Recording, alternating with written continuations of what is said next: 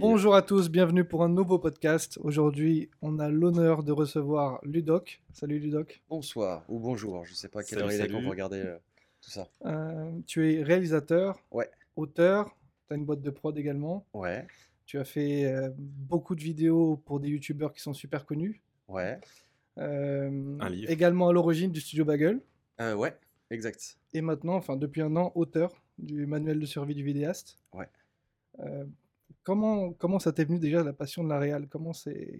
Euh, je sais pas, enfin, je sais sans savoir, c'est plus j'aimais bien raconter des histoires. Et en gros, euh, quand j'étais petit, je commence par des doses euh, Playmobil. directes. Mais ouais, je commençais par euh, filmer mes Playmobil. J'avais une collection de Playmobil de ouf, j'avais Ambulance, j'avais Château Fort, j'avais plein de conneries. Euh, Ah. J'ai des grands gestes. Excuse-moi. Ah oui, il faut que tu te déplaces en Ouais, même ouais. temps. Euh, parce que nous filmons en direct, euh, c'est très professionnel. Euh, ouais, j'avais une collection de Playmobil de ouf. Donc Ambulance, Château Fort, etc. Et j'aimais bien raconter des histoires. Et surtout, c'était l'époque où il y avait Le Seigneur des Anneaux, Harry Potter, je lisais beaucoup. Et j'inventais mes propres histoires d'Heroic Fantasy comme ça. Et je me mettais à écrire. J'avais écrit une trilogie, mais une trilogie, c'était trois livres de 20 pages sans doute. Je me prenais pour un écrivain quand j'avais 10 ans. Je les ai relus, c'est dégueulasse. J'ai toujours aimé raconter des histoires. Et puis au bout d'un moment, j'ai commencé à piquer la caméra de mon père. C'était une Sony Hibit, les trucs analogiques un peu à l'arrache. Je commençais à faire du montage euh, au magnétoscope. Donc vraiment, euh, les débuts du montage, pas du tout sur ordinateur. C'est-à-dire que je faisais du stop motion avec mes Playmobil, mais c'est stop motion sur un magnétoscope, c'est tu appuies sur le bouton REC, ça prend deux secondes pour se lancer. Tu appuies pour arrêter, ça prend deux secondes pour s'arrêter. Donc vraiment, le stop motion dégueulasse. Donc ça faisait des saccadés, etc. Et après, j'ai commencé à filmer mes potes, j'ai commencé à les balancer sur Internet avant qu'il y ait YouTube et Dailymotion. Ça a commencé un peu à prendre, où il y avait d'autres potes qui disaient j'aime bien, viens on en fait d'autres. Ensuite d'autres potes qui disaient j'aime bien, viens on en fait d'autres. Etc. etc. Donc ça m'est venu en mode très naturellement de j'aime bien raconter des histoires, j'ai envie de filmer des trucs, fan de ciné depuis toujours. Et j'étais fan des spé- spéciaux aussi, je regardais les Matrix à l'époque, les Star Wars, la nouvelle trilogie à l'époque c'était le 1, 2, 3. Je faisais les premiers effets de sabre laser, tu sais, où c'était la technique du en fait tu le lâches et après tu inverses l'image et du coup c'est tu le Il réceptionnes. remonte. Ouais. Voilà, que des conneries, co- conneries comme ça. Je filmais mon écran euh, pour faire des génériques euh, où je met- mettais sur Word, euh, je mettais la, la page en noir avec l'écriture donc en blanche. Je faisais rec, j'appuyais sur la chaîne IFI à côté pour mettre la musique et après je déroulais avec ma souris pour faire un faux générique. Et, euh, et c'était très moche. Ah ouais, c'était ma première Ça bidouille. marchait. Ouais. C'était déjà Voilà, les, les en fait. Exactement. En fait, ça Bah, c'est parti toujours de ce principe de bah, j'ai pas de sous, j'ai pas forcément toutes les connaissances, mais comment je pourrais obtenir ces résultats de, de la même manière? Tu penses qu'aujourd'hui, euh, avec tout le matos qu'on a, on- les gens sont devenus feignants un peu de la création ou, ou tu, vraiment Euh, ils arrivent à exploiter au maximum? Parce que, Feignant, franchement, je sais pas. Mais par contre, ouais, aujourd'hui, tu as beaucoup plus de possibilités, tu peux faire des trucs de ouf. Mm. C'est vraiment, moi, à l'époque, il n'y avait pas encore le. Je parle comme un vieux, mais il n'y avait pas encore de numérique, donc il fallait passer par des adaptateurs de ouf pour rentrer dans ton ordinateur pour pouvoir faire du montage, etc. Là, c'est juste une petite carte mémoire, ça va très vite. Donc, je sais pas si les gens sont feignants, mais, euh, mais non, aujourd'hui, c'est, tout est accessible, c'est trop bien. surtout faire plus de choses. C'est Ouais. c'est juste ça. C'est le Tu peux- générique qui prendrait euh, à faire avec le Ouais, Word. euh, En fait, tu pouvais faire autant de choses à l'é- à l'époque, mais tu galérais plus. ah, tu Tu prenais beaucoup plus de plus. temps. Ouais, voilà, c'est ça. Mais aujourd'hui, oui, en plus, tu as des trucs qui sont tout faits maintenant, tu achètes des trucs, tout est. des génériques déjà prêts, etc. Mais, euh, mais du coup, c'est bien, ça pousse plus à la créativité, je pense, parce que moi, j'ai mis du temps à comprendre la technique et ensuite à passer à la créativité en mode, ok, maintenant j'ai compris comment filmer, qu'est-ce que je vais pouvoir raconter? Ouais, tu te concentres sur l'essentiel. Voilà. Là, euh, tu prends ton téléphone, tu appuies sur Rec, tu as déjà une belle image, donc tu as moins à te concentrer sur la technique. Même si bien connaître la technique, c'est très important parce que ça te permet de, de la challenger, de faire plein de trucs cool, etc. Donc, euh, Mais donc voilà, tu exploites toujours la- les bidouilles sur les toujours, ouais. que ce soit des courts métrages ou des longs Ouais, métrages. ouais. Même y a- sur une vidéo YouTube où il n'y a pas de budget, ou même sur un- une série Amazon où il y a beaucoup de budget, euh, toujours de la bidouille. Et en fait, tu même quand tu regardes des making-of euh, des, des plus grands sur des Star Wars, sur des, des gros gros films, ils Ouais. font aussi des bidouilles, euh, de, des trucs que tu te dis, mais ah ouais, mais en fait, euh, je bidouillerai toute ma vie. Comment t'as fait ta première pluie? Première pluie, oh, je crois que c'était avec des tuyaux d'arrosage à l'arrache, quoi. Et ça, Vraiment, ça, ça des faisait trucs bien l'effet très- ou? Franchement, non, parce que du coup, ça, tu vises qu'un seul endroit. Parce que après, quand tu travailles avec des pros, ils te, ils te montrent des systèmes pour vraiment que ça puisse pleuvoir à la fois à l'arrière-plan, au premier plan, etc., que tu puisses avoir un truc un peu homogène. Quand c'était au tuyau d'arrosage, c'est vraiment dégueulasse. Mais ça fait à peu près la blague. Parce que quoi. ouais, ils disent que ça coûte excessivement cher de faire Ça la- coûte très cher. Une fois, j'ai tourné une pub PSG comme ça avec de la pluie et j'avais vraiment, je voyais le, le bidon qui commençait à descendre au fur et à mesure parce que on n'avait pas de, de fontaine à côté, donc on dépendait d'un stock et tu stresses à chaque fois en fait. Mais c'est très très difficile ouais, d'arriver à foutre de la pluie partout. euh.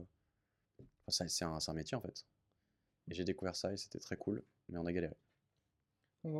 Aujourd'hui, dans tes, dans tes vidéos sur YouTube, tu expliques un peu tous ces, euh, toutes ces bidouilles, entre guillemets. Enfin, c'est vrai qu'on a du mal à s'imaginer que même sur des grosses prods, ça se fait toujours. Ouais.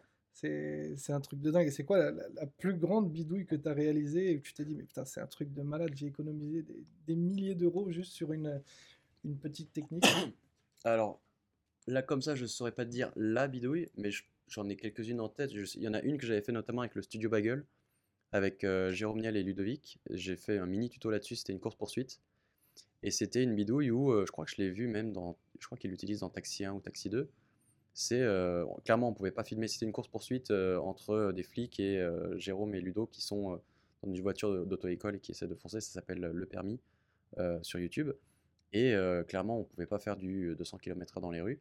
Et en fait, je l'ai tourné à. Ils, ils étaient arrêtés c'est juste, ils tremblaient. Enfin, ils, ils faisaient genre, ils sont en voiture comme ça. Moi, j'étais à la caméra, je faisais trembler la caméra. Il y avait quelqu'un qui avait une petite lumière et qui passait la, la main devant la lumière pour avoir l'impression que c'est le soleil qui passe à travers les, les Ouais. arbres. Et en fait, le fond, ce qu'on a fait, c'est que pour le fond, pour pas qu'on voit qu'on est à l'arrêt, j'ai mis ce qu'on appelle un poly blanc. C'est un grand, un grand truc en, poly- en polystyrène blanc. Et ça faisait comme si l'image était un peu cramée, c'est-à-dire qu'on voyait pas ce qui était derrière. Et du coup, t'as pas de référence, tu vois pas que ça bouge pas. Et ça fait la blague de ouf en fait. Tu alternes des plans larges de la voiture qui roule, tu accélères un peu au montage, et des plans serrés des gars qui sont comme ça. Et ça marche de ouf en fait. Et je me suis rendu compte que dans. Je crois que c'est dans Taxi, par moment, tu as des plans sur sa minoterie comme ça où euh, c'est très très zoomé, ça tremble et tu te dis, bah, il est à l'arrêt en fait. Alors que tu as l'impression qu'il est à 200 km/h. Toi, à l'œil direct, tu détectes ça. Je comprends. La... Ouais, en fait, quand tu sens que le plan est aussi serré et qu'il montre aussi peu de choses, c'est qu'il Mm. y a une bidouille derrière. Sinon, en général, tu fais un plan bien large où tu vois qu'il y a plein de trucs. euh, C'est comme quand un mec joue au piano et qu'on voit jamais. euh, Oui, oui. lui, il joue au jamais piano. en train de jouer. Ah ouais. Mais là, c'est grillé direct. Ah ouais, quand, quand t'as un cut entre les deux en général. Ouais, Après, il y en a qui arrivent. Il y en a qui arrivent à, filouter où ils ont une doublure et le temps que la caméra remonte, ils changent direct et le gars est déjà en place. T'as plein de Ah trucs ouais. comme ça. ouais. Ah oui. Après, t'as Ah des ouais, acteurs qui apprennent, qui apprennent aussi à jouer. Dans le pianiste, euh, le, le gars a vraiment appris. Enfin, ça dépend, mais oui, quelquefois, c'est juste des. C'est vrai que là, oui, sur le, le pianiste, euh, c'est c'est vraiment au-dessus du. Ah, c'est vraiment lui, il a eu un Oscar ça, et tout. ouais. Enfin, Bah, à ce moment-là, oui, c'est parce qu'il faut le voir quand C'est même. Adrien. Brody, non C'est ça ouais, c'est ça, Adrien Brody. Ouais, Jamie. Foxx aussi dans, dans Ray aussi, il a appris à jouer au. C'est c'est fou. Mais il y a, mais il y a des bidouilles quelquefois euh, comme ça, la bidouille des doublures, la bidouille de enfin, tous ces trucs-là. T'avais expliqué une fois dans une vidéo, je crois que pour des, pour des plans d'époque, tu, tu te mets en Ah ouais. contre-plongée Ouais, ouais. et du coup, ça, Ça, je tu l'ai vois pas le, tu vois Bah pas oui, les que- panneaux, etc. Mais c'est utilisé, je l'ai vu Les dans. panneaux, quel panneau Les panneaux de la ville, par exemple, les films dans Paris aujourd'hui. Ouais, Dans Adèle. Blanc-Sec, par exemple, de Luc Besson, il le fait quelquefois. C'est-à-dire que si tu veux faire un plan large euh, dans Paris, mais dans les années 1600, 1500, 1800, enfin, etc., euh, on va plutôt aller dans les années 1800, 1900, on va dire.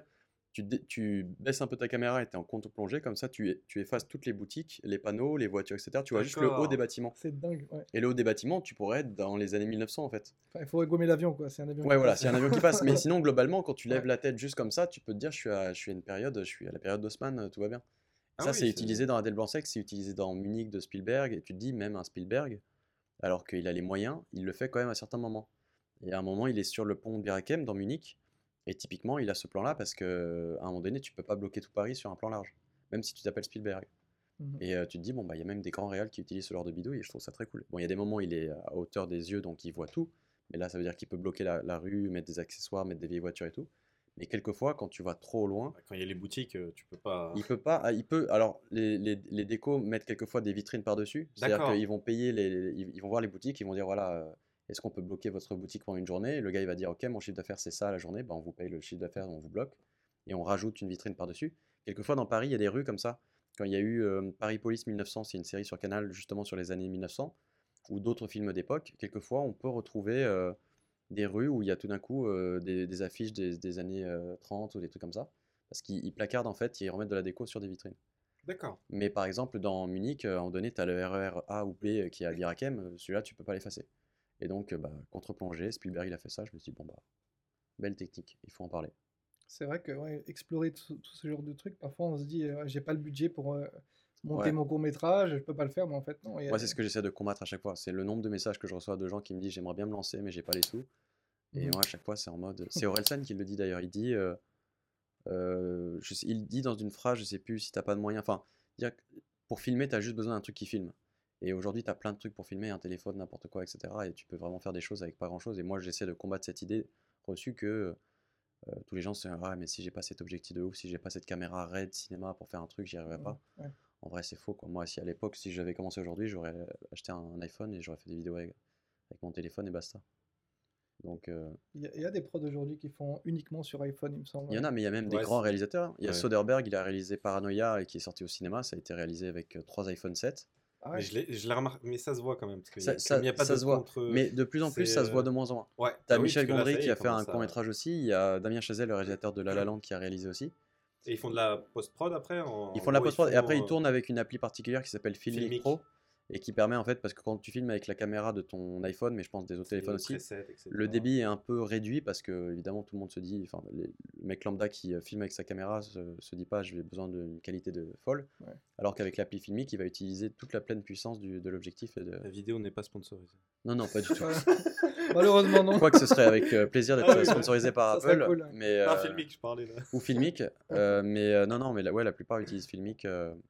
Euh, donc euh, ouais si vous voulez faire des vidéos avec votre euh, téléphone, je crois que c'est utilisé aussi sur Android. Je, alors j'avoue, Je sais pas ça. j'avoue. j'utilise pas Android, mais je pense que Je Filmic pense qu'il doit y avoir existe plus aussi. d'applis Ouais, euh, voilà. gratuites euh, sur, sur Exactement. Android. Et euh, non Filmic très bien. Pour, euh, pour euh, repartir un peu dans, dans ta trajectoire, on a tous vu des vidéos du studio Bagel. Euh, com- comment comment euh, vous avez lancé cette, euh, cette équipe-là? Enfin, limite une famille, quoi, parce que tous. euh, Euh, comment ça s'est passé les, les Alors déjà, se, on se connaissait tous avant. Ça n'a pas été un truc où il y a un mec qui a dit je vais les réunir, ils vont apprendre à se connaître. On se connaissait tous. Mhm. Euh, on se connaissait d'avant euh, YouTube à l'époque où on avait commencé tous sur Dailymotion. Il y avait le système de vidéo stars sur Dailymotion qui était un truc où il te sélectionnait, il te mettait en avant. Et à l'époque, c'était ouf. Moi, je me souviens, on avait fait une vidéo, c'était avec Ludovic à l'époque. C'était une parodie de Garocon de Coxy. Et on se retrouve en première page et on fait 60 000 vues en une journée. Et on était comme des dingues, ça m'a 60 000 vues quoi. Aujourd'hui, Bah, à 60 l'époque, l'époque, 60 c'est- 000 c'est vues, 60 000 énorme, vues, c'était énorme. énorme. Mais aujourd'hui, 60 000 vues, ça se fait en deux minutes. euh, Enfin, sur certaines. Oh, putain, ça serait bien non, enfin, sur- j'exagère, mais sur certaines chaînes, Ouais, c'est sûr. sur, au bagel, euh, ça allait très Oui, très oui, vite quoi. Et, euh, et du coup, on s'est tous connus comme ça parce qu'il y avait peu de vidéastes. Donc c'est comme ça qu'on repérait. euh, moi, je sais que j'ai- on avait sympathisé avec les gars du Palma Show, Mhm. avec Jonathan Barré, le réalisateur, et avec euh, Greg et David aussi. On avait sympathisé parce qu'on avait vu, oh, c'est bien ce qu'ils font, on va les contacter, etc. Il y avait, euh, bah, il y avait Cyprien, il y avait Norman, il y avait Kian Kojandi aussi qui commençait à faire des vidéos Sur Dailymotion, voilà. Avant, bref, et euh, on s'est tous connus comme ça. On a sympathisé, on s'est en- entraidé, etc. Et à un moment donné, bon, il y a eu évidemment le passage Dailymotion YouTube, euh, quand YouTube a dit euh, on peut vous payer, alors que Dailymotion ne payait pas. Donc à un moment donné, il y a eu un petit switch, ouais, forcément. Et, et en fait, ce qui s'est passé, il y avait une envie de faire des choses de plus en plus ensemble. On faisait déjà tous des feats. Et après, il y a eu un truc, c'est que YouTube lançait un programme qui s'appelait YouTube Originals. Et c'était, en fait, ils avaient lancé ça en 2011 aux États-Unis. Et c'était, ils, ils payaient euh, des boîtes de prod pour lancer des chaînes avec la règle de, OK, vous devrez produire euh, 30 heures de contenu en un an euh, et atteindre euh, 200 000 abonnés, des trucs comme ça. Et en France, ils ont lancé 11 ou 12 chaînes avec différentes boîtes de prod. Et nous, on en a entendu parler, enfin un gars qui s'appelle Lorenzo Benedetti qui, qui en a entendu parler avec sa boîte de prod, et avec qui moi je bossais déjà avec ma boîte, qui bo- il bossait déjà avec d'autres personnes, notamment Axel Malivernet, qui est devenu le directeur d'écriture et qui était le co-auteur de Jérôme Niel. Et, euh, et en fait, on avait tous cette envie, globalement. YouTube arrivait en disant, bah nous on veut financer des chaînes, bah montons un collectif, et, euh, et trop cool. Et il fallait, ouais, je sais qu'il fallait atteindre euh, 30 heures de contenu en 10 mois et 200 000 abonnés. Et en fait, on a fait 1 million en, en moins de mois. Et Incroyable. surtout, contrairement aux autres boîtes de prod et aux autres chaînes qui, elles, n'ont pas vraiment réussi le pari, parce que c'était des prods télé et elles, elles balançaient des replays télé de 20 minutes. euh, Ah. Ouais. Ah oui, on pas trop comment ça marchait, alors que nous, on faisait juste, à l'époque, c'était des 2-3 minutes, euh, une fois par semaine, des trucs comme ça. On, on- on avait la dynamique euh, web. Et en fait, à la fin de l'année, il nous restait genre euh, 24 heures, 25 heures à produire. Et euh, je suis arrivé avec une idée de, moi, de, d'escroc. Euh, j'ai dit, bah venez, on fait un live sur une journée Ah là là. et on dit en fait en une journée, on va devoir avec euh, le, le chat, avec la communauté, vous allez nous donner des idées et en live vous allez voir comment on écrit, comment on réalise, comment on monte et à la fin de la journée vous aurez le sketch qui est pas ouf. Ça s'appelle Intrigue à Martigues. Et qui a Euh, permis d'atteindre les 30 heures. mais qui a permis à la fin, on a fait un truc de, de, ouais, de 26 heures, je crois. Et, C'était combien euh, C'était Vous 24 êtes et quelques relayé ou? Ouais, on s'est relayé. Ah. Moi, je dormais sur le canapé à un moment donné. Les gars, ils rentraient chez eux, ils revenaient, etc. Donc, on s'est relayé. On avait une équipe de nuit et tout. Mais en live, les gens participaient et, euh, et pouvaient voir un peu comment ça avançait, comment on avait réalisé le truc. Bon, bah, quand tu écris un sketch en 24 heures, que tu tournes et tout, forcément, le truc à la fin est pas ouf. Mais euh, c'était le challenge. Et puis, en plus, on a.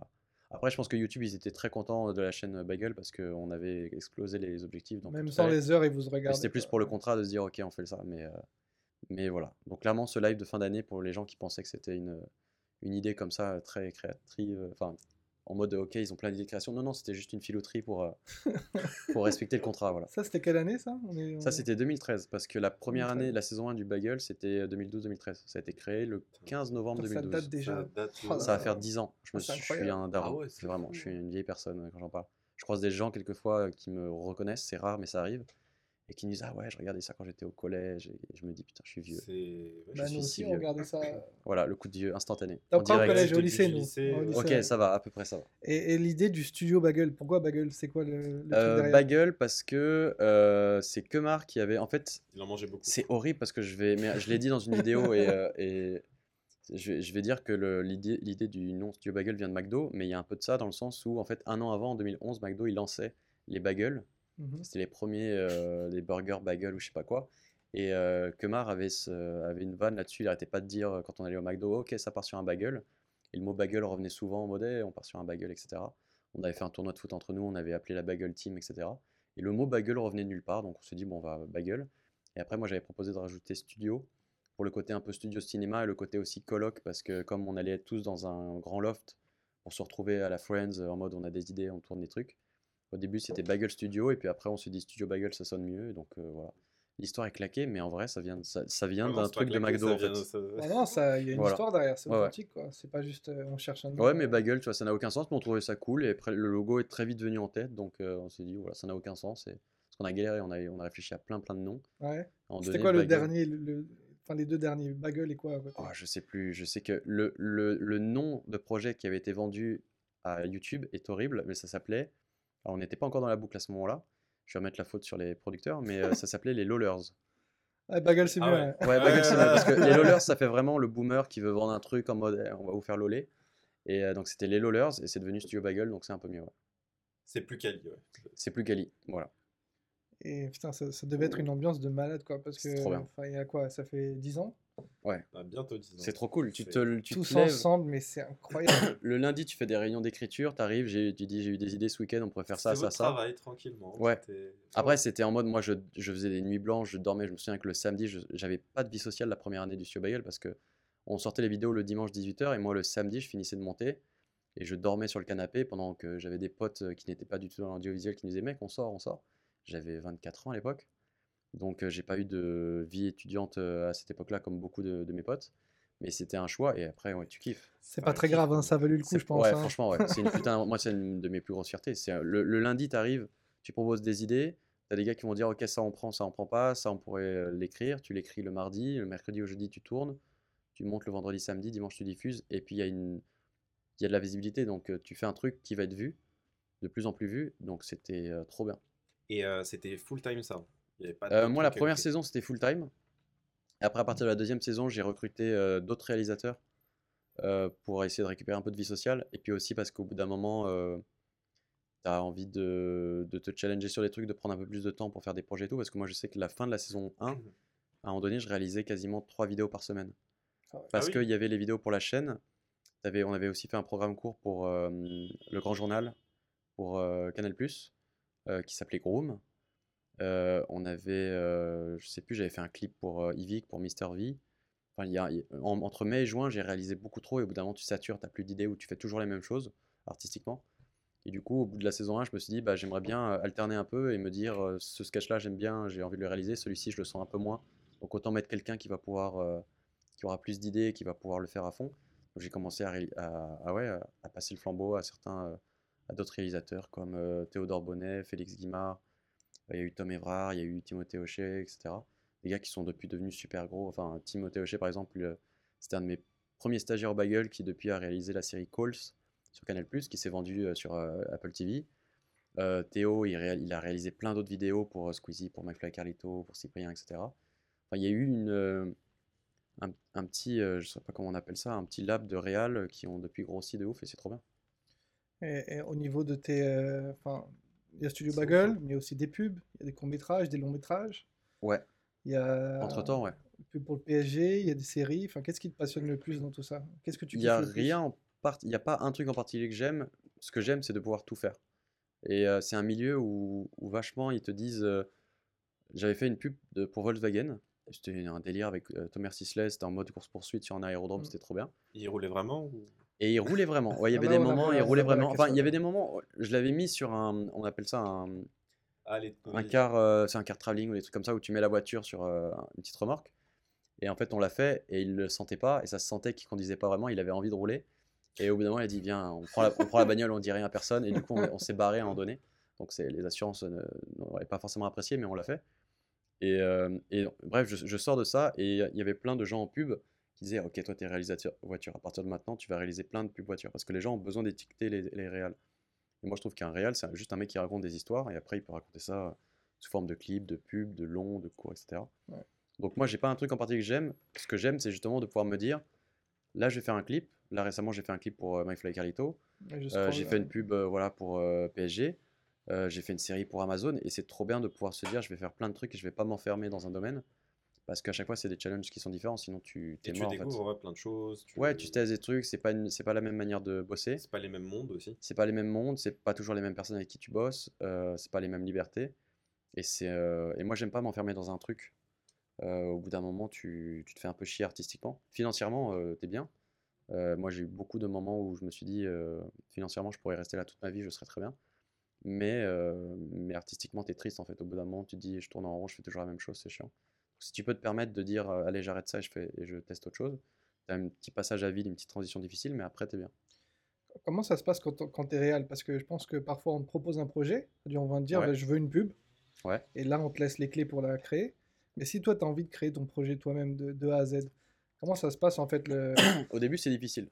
En fait, euh, le, je pense que les étapes, moi, mes étapes, comment je les vois, c'est au début, j'étais obligé de dire quasiment oui à tout parce qu'à un moment donné, faut, quand j'ai monté ma boîte de prod, euh, fallait, fallait refuser pas grand-chose parce que tu as peur de perdre ton client et puis tu as peur qu'il te rappelle jamais. et- Donc, tu acceptes un peu de tout.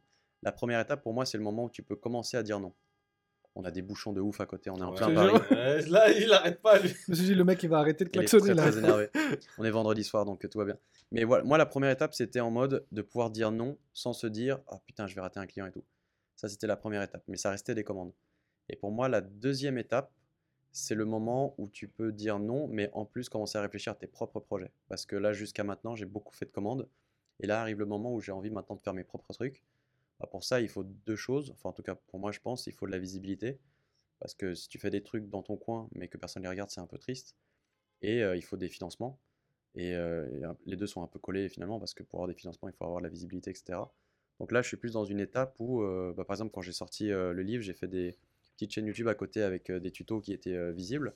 Et en fait, la chaîne a pas mal pris. Mhm. Euh, la chaîne YouTube a pas mal pris, je m'attendais honnêtement pas autant, mais du coup, ça me permet maintenant d'avoir une petite chaîne sur YouTube où si j'ai une idée de court-métrage, je peux le faire dessus. Parce qu'avant, enfin, pour donner des chiffres, euh, je devais avoir une chaîne YouTube qui devait avoir 5000, 10 000 abonnés, ce qui est déjà cool. Mais, euh, mais bon, YouTube, vous connaissez, quelquefois, tu fais une vidéo qui fait euh, 100 vues, une autre qui va faire euh, 100 000 vues, c'est, ça n'a aucun sens. Et là, avec les tutos, c'est un peu grossi, je crois, à 80 000 abonnés, un truc comme ça. Donc je me dis, si aujourd'hui j'ai une idée de court-métrage, plutôt que d'aller la proposer à d'autres personnes, comme ce qui est- c'est- ça pouvait être le cas avant, euh, avec le bagel, avec d'autres copains youtubeurs, mais où forcément quand tu le proposes, tu as moins la main dessus, tu le perds un peu. Ouais. Euh, bah là, tu te dis, je vais faire des trucs euh, moi-même. Ou, là, là, je suis vraiment dans le- la transition où j'ai envie de faire de moins en moins de commandes et de plus en plus de projets à moi. Pour ça, le livre, je, me suis dit, je le fais, je le fais tout seul, mais aussi dans un souci de, de se challenger, de se dire, parce qu'au bout d'un moment, tu te poses la question parce que tu travailles avec beaucoup de gens qui ont de la notoriété. Et en fait, c'est le piège de, de YouTube à un moment donné, c'est qu'au bout d'un moment, tu te dis, mais est-ce que les gens, ils regardent parce qu'il y a euh, Mhm. telle star dedans Que la lumière est sur eux quoi. Ouais, voilà. Ou- ouais. enfin, est-ce qu'ils aiment vraiment mon taf en fait? Parce que quelquefois tu te dis, mais en fait, je pourrais faire de la merde. Ils sont tellement fans de ce youtubeur Que que peu importe. quand même. Et du coup, tu te remets pas du tout en question et c'est un piège parce que du coup, euh, et, euh, et même quand tu postes un. Enfin, tu te rends compte que quelquefois tu as tellement d'abonnés, je parle pas pour moi, mais pour euh, les gens avec qui je peux bosser, tellement d'abonnés que le truc, dans tous les cas, qu'il soit bien ou mauvais, il va marcher. Bon, il y aura des commentaires et tout, mais il va marcher. Et du coup, au bout d'un moment, tu te dis, maintenant, j'ai envie de faire des trucs où c'est la responsabilité de la, la- enfin, la réussite du truc va dépendre que de moi. J'ai envie de me Tu challenger. mets en danger un peu, ouais. Ouais, ouais. Bah. Du coup, j'ai fait ce livre. Je me disais, bah, s'il y a 5 personnes qui l'achètent, je suis déjà content. Ça, ça a explosé, ça m'a rassuré, j'ai eu confiance en moi, donc c'est cool. J'avais fait une série, j'étais parti en Thaïlande suivre un mec qui, euh, pendant 7 jours, apprend la boxe thaï et à la fin doit affronter un champion. On l'a fait, c'était sur la chaîne de JQ, ils avaient 30 000 abonnés, c'était en mode putain. Alors c'est horrible à dire parce que moi, c'est la première fois que je bossais pour une chaîne qui avait aussi peu d'abonnés, alors que je sais qu'il y en a plein qui, qui débutent et qui disent 30 000, c'est déjà très bien. Mais pour moi, c'était un truc de. euh, 30 000, bah, c'est ce truc que tu- quand tu 30 000. t'habitues, c'est horrible, ça fait très prétentieux, Ah mais ouais, c'est mais factuel. Oui. C'est que quand tu t'habitues à travailler avec des gros youtubeurs, euh, Bagel c'est 3 millions d'abonnés. Quand tu travailles avec et Carlito, c'est 6, 7 6,5. millions, je sais pas quoi. Ou 7, ouais, peut-être. Quand tu postes la vidéo, tu es habitué à avoir euh, 200 000, 300 000 vues directes, de voir Tu les sais c'est- tout de suite, c'est un ouais. truc en mode voilà. Et, et c'est limite pas trop facile, mais tu te dis euh, c'est devenu normal. Alors que quand tu vas faire euh, une, une série sur une chaîne qui a 30 000 abonnés, tu te dis ok là maintenant je vais vraiment être testé. On Tu va vas tout de vraiment suite voir. savoir si ça a marché Voilà, ou pas, on en va fait. vraiment voir si ça marche Ouais. réellement. Et en l'occurrence, ça a très bien marché, donc je me suis dit, ok, je peux faire des trucs tout seul sans avoir des têtes d'affiche. Ils vont quand même aimer parce que euh, peut-être que je réalise bien, tu vois. Parce qu'il faut aussi se remettre tout le temps en question dans ce métier. Et quand tu fais trop de trucs avec des gens trop connus, bah c'est, tu ne peux pas te remettre en question parce que le truc va marcher dans tous les cas. Donc, euh, enfin, marcher façon de parler, marcher en Oui, visibilité. Donc, quelquefois, et tu te fais défoncer parce que le truc est pas bien, mais, mais, euh, mais en général, c'est eux qui prennent dans la gueule, c'est les têtes d'affiche qui prennent dans la gueule, et c'est pas le réel derrière. Et en donné, si tu veux être réel, il faut aussi te remettre en question toi. Et... Mhm. Et du coup, t'écrivais pratiquement tout le texte Ou euh, il y avait vraiment une réflexion euh, avec tout le monde et Tu euh, ah oui, tu parles pas pour les livres, pour les. ouais, avec les, les, les personnes avec qui tu travaillais Alors, moi, je suis pas auteur, mais j'ai appris à écrire au fur et à mesure. Et ce qui se passait au studio Bag- Bagel, par exemple, ce qui se passait, c'était. Alors, pas forcément la saison 1, parce que la saison 1, ça allait très vite, on n'avait pas forcément le temps de se poser et, d'écrire, mais à partir de la saison 2, ce qu'on faisait, c'est que on laissait les, les- les auteurs, comédiens euh, écrire. Et moi, très vite, j'intervenais on faisait une version auteur et une version réelle, dans le sens où moi, j'arrivais et j'allais dire Ah, ça, ce serait mieux de le faire comme ça, comme ça, comme ça. Euh, Il y avait un sketch comme ça, c'était Le Dernier Verre avec Alison Wheeler, où c'est tout un truc où euh, Alison ramène euh, Jérôme en bas de chez elle et elle hésite, elle se dit euh, Est-ce que je le fais monter Est-ce que je le fais pas monter et tout Elle hésite. Et elle, dans sa tête, ce qu'elle avait écrit, c'était en mode Et là, on pourrait rentrer dans, dans l'œil d'Alison, on se retrouve sur un ring de boxe et il y a sa conscience qui se bat avec son, instinct ou un truc comme ça et qui essaie de, de se battre en mode Ok, on le fait monter, non, on le fait pas monter. Et donc, ça, c'était la V1 du texte. Et à partir de la version réelle, on va dire, moi je le lis et je me dis, ah, le coup de la boxe et tout, je l'ai déjà un peu trop vu. Ce qu'on pourrait faire, c'est au moment où tu hésites, le temps se fige et il y a tes clones à toi qui arrivent dans, le, dans la scène alors Mhm. que toi tu es, tu es figé. Et, et donc là, à partir de là, elle a dit, ah, c'est cool, on va réécrire en fonction de ça. Ok. Donc moi j'interviens à ce moment-là. Quelquefois, j'ai écrit des sketchs pour le bagel et quelquefois j'interviens dès le début. Ou enfin je dis du bagel mais ça peut être avec d'autres personnes. Où j'interviens dès le début parce que j'ai une idée aussi. Ou quelquefois je vais laisser euh, les auteurs euh, bosser et je vais tout en donnant peut-être des petites directives si je pense à des trucs parce que il y avait aussi ce truc c'est qu'ils avaient tendance à ne à se restreindre un peu en se disant mais on n'aura pas le budget et c'est là où moi j'arrivais je disais franchement écris on trouvera une bidouille, on fera- on trouvera une bidouille c'était moi, il y avait un, il y avait des sketchs comme ça où quelquefois je me souviens d'un sketch de Kemar. Il avait écrit, ça s'appelait l'ultime recours et ça part en couille, ça part, il y a une fusée, il y a un hélico et tout. Et Marc en fait, ce qu'il faisait dans son script, c'est qu'il mettait un truc et entre parenthèses, il disait bidouille de Ludoc. En mode, euh, voilà, si la Ah, le se lit, débrouillera. voilà, c'est vraiment, c'était un truc comme ça en mode, bon, bah, il, il se démerdera. Il prendra un Playmobil. Il le Voilà. fera. Alors au début c'est marrant, moi je lisais les scripts, je disais Albatar, donc je trouvais ça drôle et c'est forcément avec le temps tu dis bon là j'ai envie de moins en moins bidouiller, j'ai envie d'avoir du budget à en donner, donc ça faisait partie du jeu, mais il y avait ça au début, c'était ne, ne pas se restreindre et il y a le passage du réel qui arrive et qui dit euh, ça c'est cool mais je le verrai plus comme ça et du coup si on le fait comme ça peut-être qu'il faudrait réécrire ça etc. Saison 1 c'était un peu trop speed pour ça, c'était on écrivait, on tournait. Saison 2 on essayait d'en faire un peu moins et de se poser un peu plus pour justement qu'il y ait une réflexion de réel, de production etc. Est-ce que tu arrivais à vraiment ce que tu imaginais dans ta tête, Ouais. le rendre à l'écran ou c'était toujours légèrement fait, différent? plus ça va, plus, plus j'y arrive. D'accord. Mais au début, et les tout premiers trucs que tu fais, en général, c'est tu visualises, tu te dis, euh, je suis un génie, je vais faire des trucs de ouf. Et c'est de la merde de ouf ce que tu fais, c'est des brouillons, c'est vraiment dégueulasse. Mais plus ça va, plus tu commences à, à arriver à faire ce que tu visualises. Mais ça, c'est en mode, moi, ça fait 15 ans que je fais ce métier. Et euh, là, je commence à arriver à, à obtenir ce que je visualise.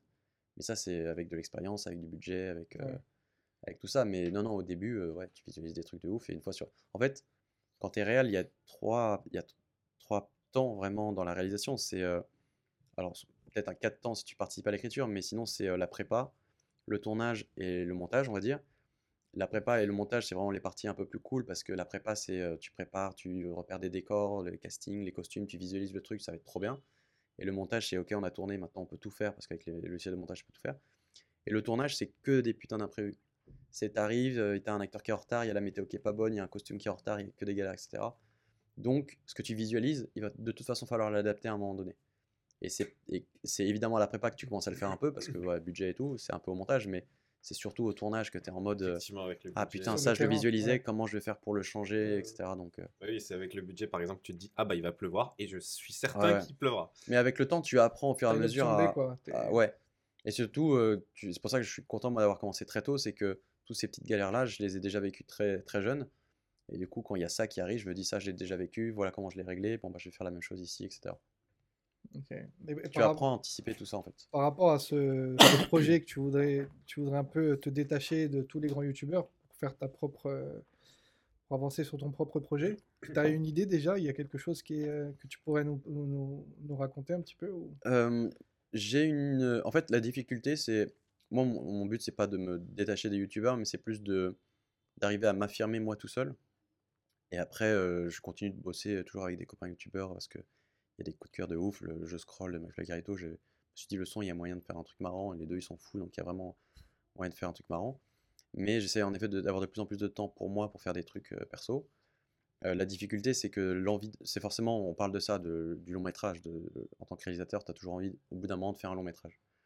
Euh, quand j'étais jeune, je voulais faire un long métrage au cinéma. Aujourd'hui, je, je me dis, je veux faire un long métrage tout court. S'il est au cinéma ou sur Netflix, franchement, ça, non, mais, Oui, ça revient ça- même. oui. Non, mais ça revient. au- Ah oui. Enfin, c'est en mode, si on me donne le choix, j'hésiterais parce que je consomme maintenant plus sur des Netflix, sur des Amazon, sur des Disney ou autres qu'au cinéma. C'est malheureux à dire, mais c'est un peu euh, vrai.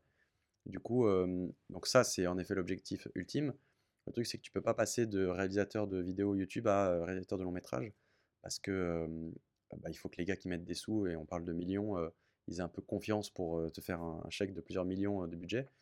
Donc ils vont pas te dire, euh, et ça c'est normal. Avec les petites bidouilles, on peut pas faire un long métrage. Ouais, ouais, mais ah, c'est ça le piège aussi, c'est qu'il faut arriver. C'est ça, dans les étapes de réel, il y avait ce truc de. Il faut arriver à dire non à un moment donné, mais il faut aussi arriver à s'affirmer parce que au tout début, quand tu commences, les gens t'appellent parce que tu n'es pas cher. Pas parce que tu as du talent, mais parce que tu n'es pas cher. Ça fait partie du jeu. Mhm. Moi, quand j'ai monté ma boîte de prod, on faisait beaucoup de clips. Il y avait à l'époque le les premiers Canon 5D, Canon 7D qui arrivaient, donc euh, ça détruisait l'industrie parce que avec un, un appareil qui coûtait pas grand-chose, 2000 euros, 2500 euros, qui faisait des images de caméras qui avaient 50 000, 60 000 euros. Donc nous, on détruisait tous les budgets, euh, on divisait par 3. Et c'est pour ça que les gens nous contactaient. Et donc tu avais un moment donné où on disait, bon allez, maintenant, il faut nous payer les vrais prix parce qu'on a évolué, on a, on- je pense qu'on a un peu de talent, il faudrait nous, nous écouter et tout. Et c'est la même chose au cinéma, en fait. C'est tu te dis, si je vais faire un film au cinéma, c'est pas pour me retrouver à faire des bidouilles euh, comme ce que je fais Mais sur YouTube. Les, les, mais les boîtes de prod, et etc., les, qui mettent un chèque sur la table pour Ouais. une grosse prod, eux, ils ont toujours cette vision que YouTube, euh, c'est pour les jeunes, etc. Il y a toujours Non, c'est ça pas. euh, alors, il y a peut-être un peu de ça, franchement. Je... Non, je pense que ça a évo- évolué. Mais c'est plus ce truc de. En vrai, tu te mets à la place d'un Netflix ou d'un euh, Gaumont ou de je sais pas quoi. Tu vas pas donner 4-5 millions à un mec qui, dont la vidéo la plus longue qu'il a pu faire, c'est euh, c'est un 3 minutes sur YouTube. Donc, je pense qu'il faut y aller par étapes. Moi, typiquement, mon schéma, ça a été Ok, je- j'ai fait beaucoup de vidéos sur YouTube, ça a marché, mais c'est pas pour autant, c'est pas parce que j'ai fait des millions de vues sur, euh, sur YouTube que on, que on va me dire, t'es réalisateur de long métrage, on va te donner plein de sous et tout. Là, ce que j'ai fait, par exemple, j'ai fait une série sur Amazon, j'ai fait deux saisons, c'est c'est six épisodes de 20 minutes, il y a déjà un peu plus de budget, euh, c'est euh, un mois, un mois et demi de tournage, donc c'est déjà, t'apprends à... Parce que réaliser une vidéo sur deux jours, trois jours, c'est différent que de réaliser sur plusieurs semaines, parce qu'il faut tenir les cinq, les cinq, six semaines, euh, du management de tes équipes, etc. Parce que c'est des grosses aventures. Et du coup, moi, c'est plus ça, les étapes, c'est euh, ok, euh, j'ai fini de réaliser, enfin, j'ai pas fini, j'essaie de calmer le jeu sur YouTube. Maintenant, je vais faire des projets un peu plus longs. J'ai fait des séries, une série sur Amazon, etc. Donc, maintenant, peut-être que je peux aller voir un Netflix, un Gaumont, un UGC, un Amazon, un Apple ou je sais pas quoi en disant voilà, moi, je suis réalisateur, j'ai déjà fait ça sur Amazon.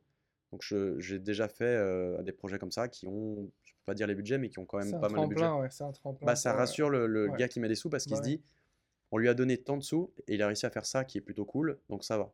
Parce que tu passes vraiment, enfin, tu, tu parles là de, de budget à 6 chiffres, à, s- 7 chiffres pour des Amazon et compagnie. Ouais.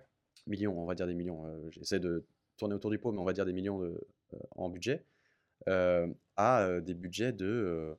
Nous, au Bagel, les premiers budgets, ça devait être 2000 euros la vidéo. Ensuite, c'était 5000. Ensuite, c'était 10, 15, 20 000. On était à perte complètement. Et c'est pour ça qu'à un moment donné, on a été approché par Canal et on, on a rejoint Canal parce que le, le business du studio Bagel, c'était vraiment déficitaire de ouf. C'est que ça coûtait plus cher à faire et ça nous rapportait très peu.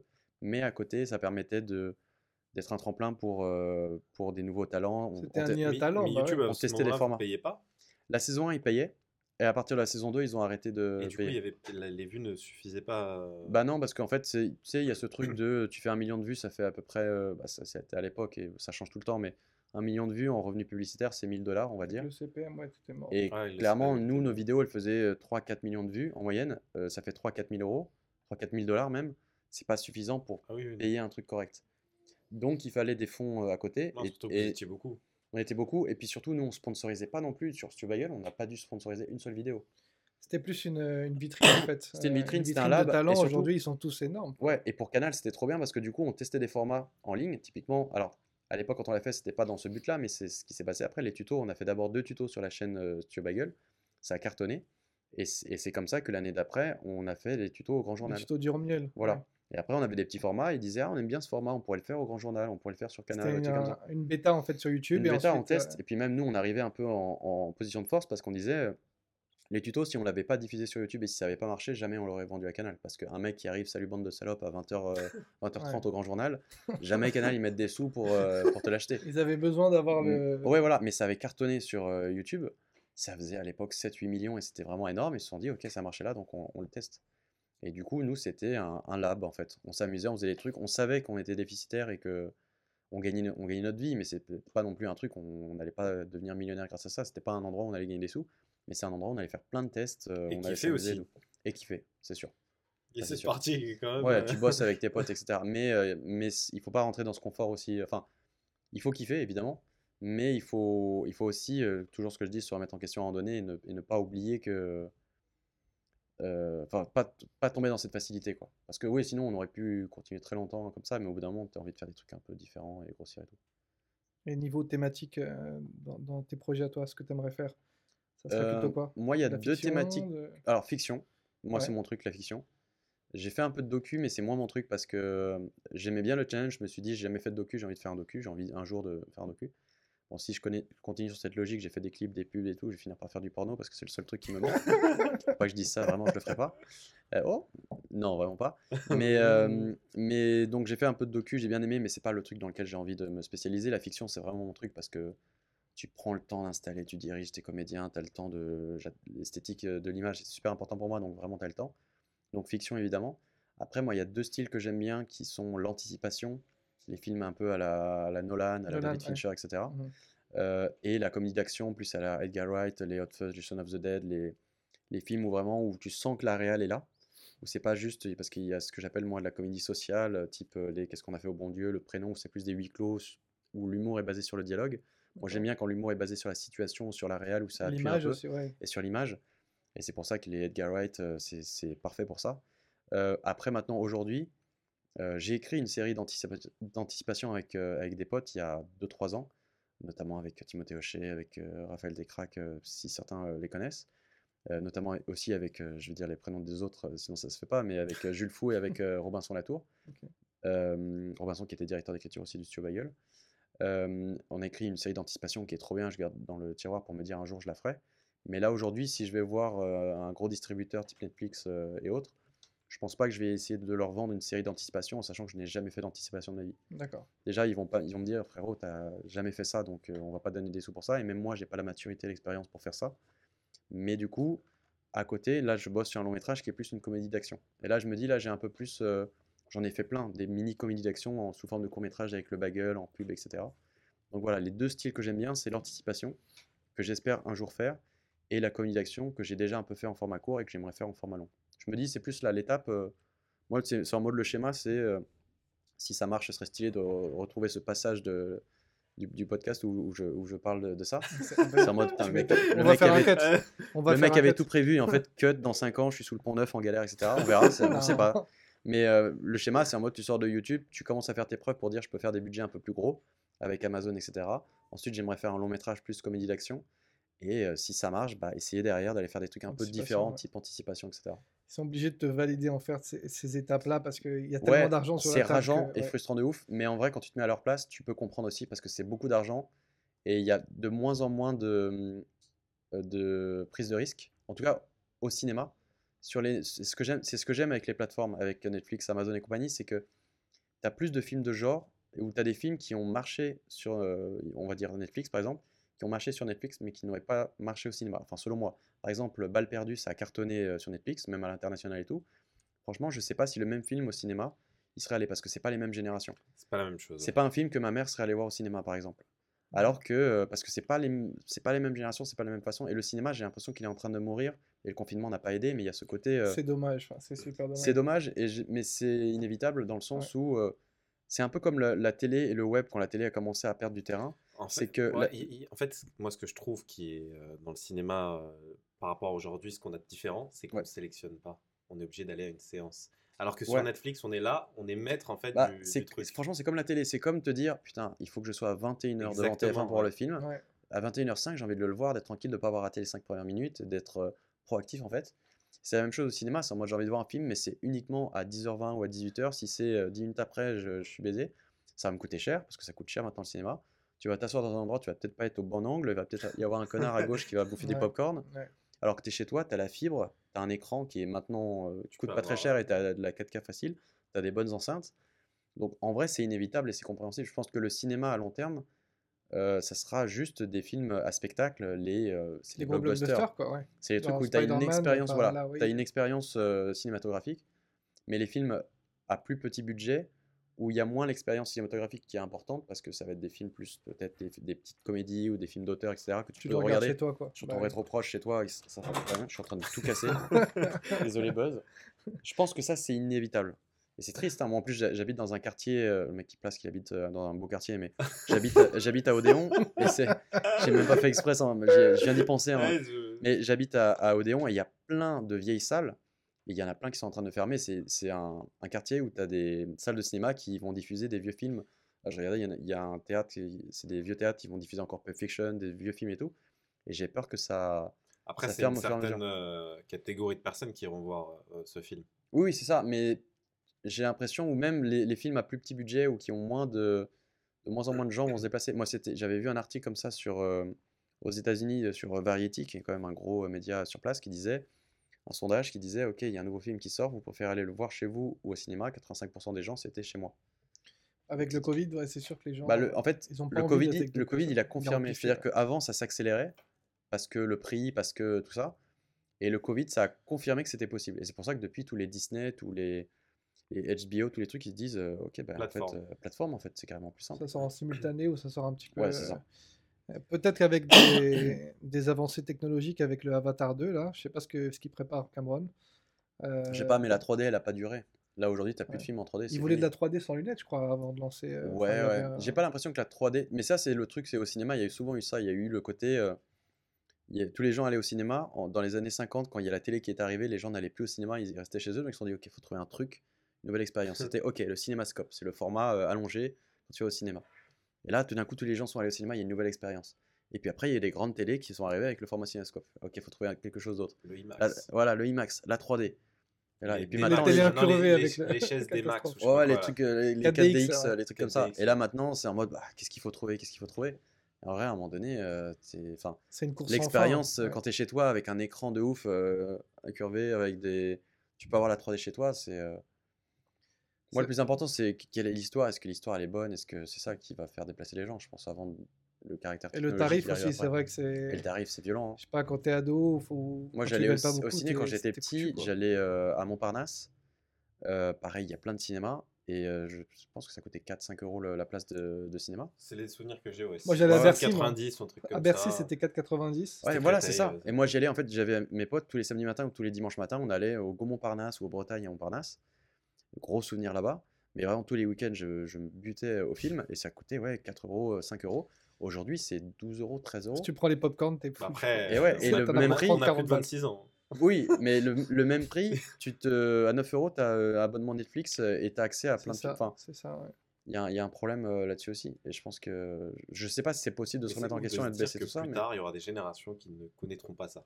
C'est incroyable. je pense que la- le grand écran aura toujours sa place pour des expériences euh, vraiment. bah, c'est les gros films, les Avengers et compagnie, où t'en prends plein la gueule. Mais ça va être peut-être que des grosses salles type IMAX ou des trucs comme ça. Il y aura moins de petits trucs plus a, il y a intimistes. même euh. un phénomène de scène en fait, parce que ils gueulent dans la salle, les gens, ils sont, Ouais, ouais. ils sont tellement émus. Enfin, quand il y a les sessions au Grand Rex, etc., c'est, Ouais, de il y a une à ambiance dans la salle en de fait. plus en plus à l'américaine. Moi, je suis allé au cinéma aux, aux États-Unis et c'est des, c'est des Ça ouf. gueule. Ah ouais, c'est des ouf. Déjà, les salles, enfin à New York en tout cas, les salles de ciné, c'est un truc de ouf. C'est vraiment ultra bien placé, tu t'en prends plein la gueule. Je suis allé voir, film pas ouf du tout, mais en fait, la- les conditions font que euh, je suis allé voir Fast and Furious euh, le, avec The Rock et Jason Statham. Je sais plus quel numéro, on s'en fout, mais d'ailleurs, c'est même pas un numéro, c'est un truc à part. Le film est vraiment pas ouf, mais en fait, tu t'en prends, tu vis une expérience de ouf. En fait, tu te marres parce que c'est, tu t'en prends plein la gueule, le son il est ouf, les sièges qui tremblent, tous les gens se marrent, t'es dans une expérience, tu kiffes. Mm. Ils arrivent à rendre un film cool juste par le- les conditions de Ouais, visionnage et euh. Ça c'est assez fort. Alors que le même film dans une petite salle euh, à Odéon ou à Paris, tu dis ouais c'est c'est pas ouf. Et du coup, les mecs sont un peu obligés de pousser les effets spéciaux et tout. Ouais, il y a un, ouais, il y a y a ça, ça. mais je en pense que plein les yeux, quoi. aussi l'important, c'est qu'il y a du monde dans la pièce. Par exemple, s'il y avait Paranormal Activity que j'avais regardé au cinéma, Ouais.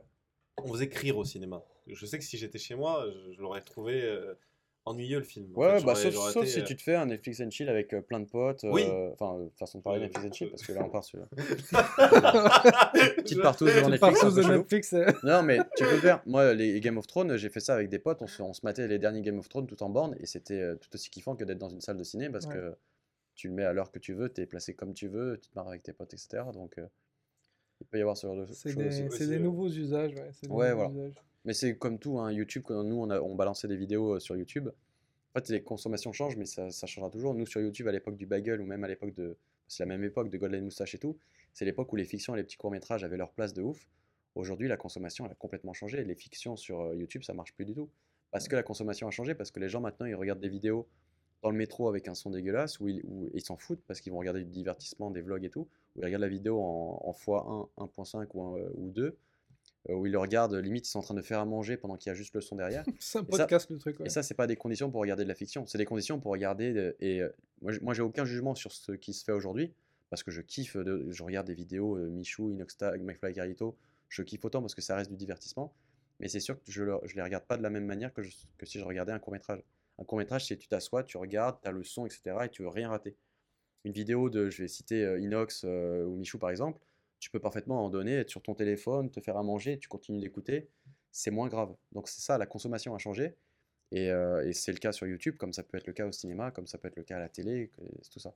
Parce que sur YouTube, il y a, il y a- il y a beaucoup de, on va dire, de séries, de choses comme ça qui. qui... De moins en moins, parce que c'est de moins en moins regardé, donc c'est plus difficile à... En fait, tu passes beaucoup de temps pour un truc qui va être Donc il très manque peu une vu. quoi. plateforme qui fait ça.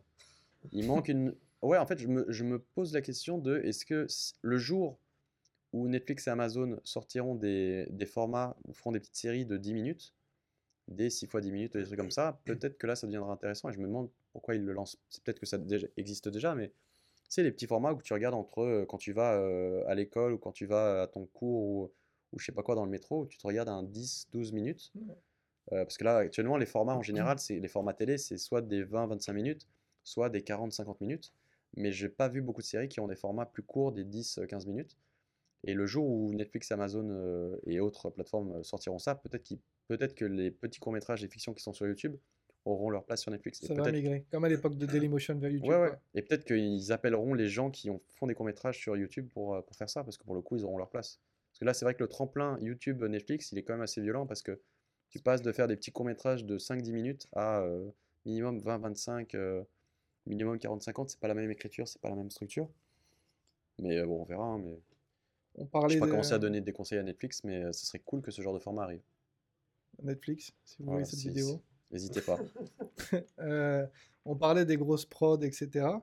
Euh, on regardait une vidéo euh, à toi et t'étais en cool avec Morgan Freeman. Enfin, c'est quoi cette histoire? Ah oui, oui. Ah, c'est la meilleure vanne. Euh, bah, c'est complètement fake, évidemment. Oh là là, mais, je suis très très fier de cette vanne parce que c'est vraiment. Mais j'aime bien faire des vannes. J'ai fait aussi un autre truc. Donc en effet, euh, de, la- la- je, je- je resitue le contexte pour les gens qui n'ont pas vu, mais en gros, j'ai fait une vidéo qui présentait mon livre Et à un moment donné, je dis ce qui est vrai pour le coup, c'est qu'il y a certains chapitres, notamment les premiers chapitres et le dernier chapitre. En gros, il est divisé en trois. Genre, je fais la, la promo, mais il y a la partie au début qui est très technique pour apprendre à utiliser euh, les objectifs, la caméra, faire la lumière, faire le son, etc. La, partie, la deuxième partie, c'est sur la réalisation, c'est apprendre à réaliser une vidéo, le découpage, les, le plan large, les trucs comme ça. Et la dernière Ouais. partie, c'est sur le montage. Et les parties techniques, les chapitres techniques, euh, j'ai fait vérifier avec mes équipes, avec mon directeur photo, mon ingé son, mon mixeur, mes monteurs et tout, pour qu'ils lisent et pour vérifier quand même si je dis pas trop de conneries. Parce qu'en fait, avec le temps, autant au début, comme je devais tout faire parce que j'étais tout seul, je connaissais très bien la technique, mais avec le temps, tu essaies de déléguer parce que tu as des gens autour de toi. Donc forcément, la technique, tu commences à la perdre un peu. Donc j'ai fait lire à mes équipes euh, un peu mes différents chapitres pour être sûr si j'ai rien oublié bon. et tout. Donc tout est, il y avait des petites conneries, il y avait des petits trucs qu'ils ont arrangés. Et du coup, quand je dis ça dans la vidéo, j'ai mis, euh, parce que je les avais filmés quand ils m'expliquaient un peu tout ça en mode souvenir. Et donc je les affiche, je les, je les montre, et à un moment donné, j'ai calé Morgan Freeman, mais vraiment une milliseconde juste pour la vanne. Ah, on l'a vu. hein. Bon, on l'a tous Ouais, vu. hein. tous vu. Mais il y en a d'autres que les gens ont moins vu. Mais par exemple, je le dis maintenant pour les gens qui n'ont pas vu, mais j'avais fait une vidéo pour remercier tous les gens qui l'avaient acheté. J'avais demandé à tous les gens de se prendre en photo en tenant le livre comme ça. Et du coup, Et à la fin, faisais un. Ouais. j'ai fait une vidéo euh, avec euh, des tonnes de photos. Comme j'en ai reçu beaucoup trop par rapport à ce que je pensais. Je m'attendais à en recevoir 15. J'en ai reçu énormément. Et du coup, euh, et donc tu vois un défilé de plein plein de photos. Et à un moment donné, j'ai mis Barack Obama qui tient mon livre comme ça. Et ça, c'est passé vraiment inaperçu. Je pense que je peux retrouver la vidéo ou peut-être en montage, vous pourrez la, la mettre. Yes, Mais on, va, on mettra ça. tu vois Barack Obama qui tenait un autre livre, évidemment. J'ai fait un, un montage et il y en a très très peu qui l'ont vu. Ça me fait marrer des conneries comme ça, juste euh, complètement débiles. Et, euh, et Morgan Freeman, ça en faisait partie. Ouais, j'ai trouvé une On vidéo. s'est dit, mais Non, non, en fait, c'est une C'est vidéo, qu'il a fait. call. hein. C'est un call qu'il a fait pendant le confinement où il, où il lisait, euh, parce qu'il y, a eu- il y a eu beaucoup ça aux États-Unis, où, euh, où des, des retrouvailles entre des grands acteurs qui lisent des scénarios de, qu'ils ont fait, etc. Et il y avait une, une vidéo de Morgan Freeman en webcam. J'ai fait, bah vas-y, je la prends, je m'in- je m'incruste en bas, euh, juste pour la vanne. Et je me suis dit, c'est trop gros, les gens vont pas y croire. Ah bah nous on y Bah, a on cru. y a cru. Ah, vous avez posé la question Ah, ce serait Ah non, non, c'est pas posé la question. Non, non, on y a cru. Pour nous, c'était sûr et certain. Ah, c'est gentil. que- J'avoue, j'ai tourné Bah, avec c'est vrai, des coup, c'est- gros comédiens, mais pas avec euh, Morgan Freeman. Et je pense qu'aucun gros comédien aurait accepté. Mais pour la vanne, je me suis dit, c'est tellement débile que je me suis dit, voilà. C'est quoi ta plus grosse rencontre Celle qui t'a le plus marqué? Tu t'es dit putain, c'est ouf que je suis avec Euh, personne. quoi. Bah toi. Ouais, Euh, vous deux. ouais. Vous Nous deux, deux avec lui, quoi. Ouais. C'est- Euh, bien vu, j'étais perdu, je me disais, il faut que je trouve un truc. Euh, non, j'ai tourné avec. euh, j'ai pas de plus grosse rencontre, mais j'ai tourné euh, avec euh, Hugh Jackman, j'avais tourné, avec Will Smith et Margot Mec de Robbie. X-Man. X, euh, X-Men, Will ouais, Smith, c'est ça. Ouais, Will Smith et Margot Robbie. Euh, je sais, j'ai tourné avec Snoop Dogg, j'ai fait un clip avec Snoop Dogg, le plan le plus improbable de ma vie. Euh, ça, j'en ai pas beaucoup parlé, c'est un petit dos. Euh, Ah en bah, gros, euh, Ah, on adore ça. en gros, j'en ai un peu parlé, mais pas tant que ça. On me propose, on me dit, est-ce que tu veux faire un clip avec Snoop? Et Je fais, bah, ouais, j'ai 20 ans à l'époque. Non. Euh, parce que je faisais des clips, j'ai commencé à faire des clips à partir de 18-19 et j'ai commencé à bosser pour Universal, pour Sony et faire des, des petits clips. J'ai commencé à gagner ma vie comme ça, on va dire. J'ai monté ma boîte comme ça. On me dit, est-ce que tu veux faire un clip avec Snoop? On me dit, ok, évidemment. Et on dit, ok, c'est à Saint-Tropez et c'est un feat avec Jean Rock. Je fais, bon, ok, euh, faisons ça. Et, euh, et du coup, je me suis retrouvé à Saint-Tropez à attendre pendant deux heures que Snoop arrive parce qu'il avait deux heures de retard. Il est arrivé, il avait fait son petit shopping, etc. Il devait être euh, dans un état second. Et euh, je me retrouve en effet à filmer euh, un clip avec Jean Rob, Snoop Dogg devant la gendarmerie de Saint-Tropez et à faire des films. Et à un moment donné, je me souviens que je, me dis, j'ai envie de faire un, plan serré sur Snoop, juste que je puisse avoir un solo de Snoop. Et j'ai le manager qui arrive de Snoop et qui me glisse à l'oreille, Snoop il est jamais tout seul. C'est tu élargis et tu mets deux meufs à côté. C'est pas du vrai. Coup, tu- du coup, il y a deux meufs autour de Snoop. et à un moment donné, ça part en couille, on se balade, on cherche un autre décor. Et il y a, il y a les terrains de pétanque de Saint-Tropez. Et tous les gens commencent à arriver en mode, ah, il y a Snoop et tout. Et au bout d'un moment, je suis en mode, c'est même plus esthétique. Je prends la caméra. Il y, a une, il y a une photo comme ça, il faudrait que je la retrouve. Pareil, je vous l'enverrai si besoin. Yes. Et on me voit parce que forcément, il y a plein de, de paparazzi qui arrivent, qui prennent en photo. Et donc, tu as Snoop qui est en train de jouer à la pétanque avec Jean Rock. Et moi, je suis à côté en train de faire des images pour un clip. Je me dis, qu'est-ce que je fais ici? Et il y a une photo comme ça qui est, qui est sortie. Et euh, je pense que je peux la. Mais après, ça va être un peu nul si je vous la montre comme ça. Donc, à la limite, il faudrait que je vous la retrouve en. On, la, on la mettra, ouais, on la mettra. Genre, je crois que je l'ai postée récemment. Je dis, elle est tellement drôle, surtout que je suis en mode, ça devait être il y a plus de 10. Oh, je l'ai. Oh, je sais pas si on va la. Je vous la montre pour avoir votre réaction, mais je suis en euh, pantacourt sur, dégueulasse. euh, Attends, mais je crois que je l'ai zoomé. Attends. Ah, mais il joue, il Ça, joue c'est pas mon avec style. euh, la rock là, il joue. Là, il joue avec une demoiselle. Ah il y a oui. Jean Rock à côté. Euh, J'avoue, j'ai zoomé un peu, j'ai gardé juste Snoop. Mais euh, bah, voilà, c'était avec la demoiselle. Bah, typiquement, ça, c'était notamment elle où le manager disait elle, elle est dans le plan. ouais, Et moi, je suis à côté comme un couillon en train de filmer avec. Alors à l'époque, ça va parler peut-être aux vraiment spécialistes, c'est un kit Red Rock, un truc bleu. Je suis en pantacourt dégueulasse, en sueur, avec plein de gens autour de moi qui me disent mais qu'est-ce qu'il fait? Et je me suis retrouvé voilà, à faire un clip de Snoop Dogg à Saint-Tropez. Mais c'était la période stylée où j'arrivais dans cette même tenue et je rentrais au VIP room parce que du coup, je connaissais bien Jean Rock. Et tous les gens étaient en mode ah, ça doit être quelqu'un. C'est en mode non, je suis personne. c'est juste que je fais un clip avec le monsieur et basta. Mais voilà, des- une petite anecdote un peu con euh, comme ça. Mais euh, ouais, sur des clips un peu improbables, j'ai fait un truc avec Lily Allen, j'ai fait des, enfin, j'ai fait des petits trucs un peu cool euh, à mes tout débuts. Mais j'ai pas un nom particulier de te dire, ok, lui c'était stylé. Et même avec Will Smith et Margot Robbie, c'était.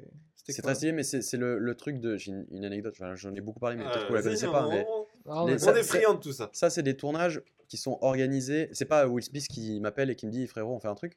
Euh, J'aimerais bien, mais c'est pas du tout ça. C'est plus euh, là, là, par exemple, euh, bah, on va commencer par. C'était Hugh Jackman, par exemple. C'était, il y avait X-Men qui sortait, et c'est la, je sais plus, c'est Fox ou Warner, ou je sais plus qui, qui appelle pour le coup Cyprien à l'époque et qui dit voilà, il y a le film qui va sortir.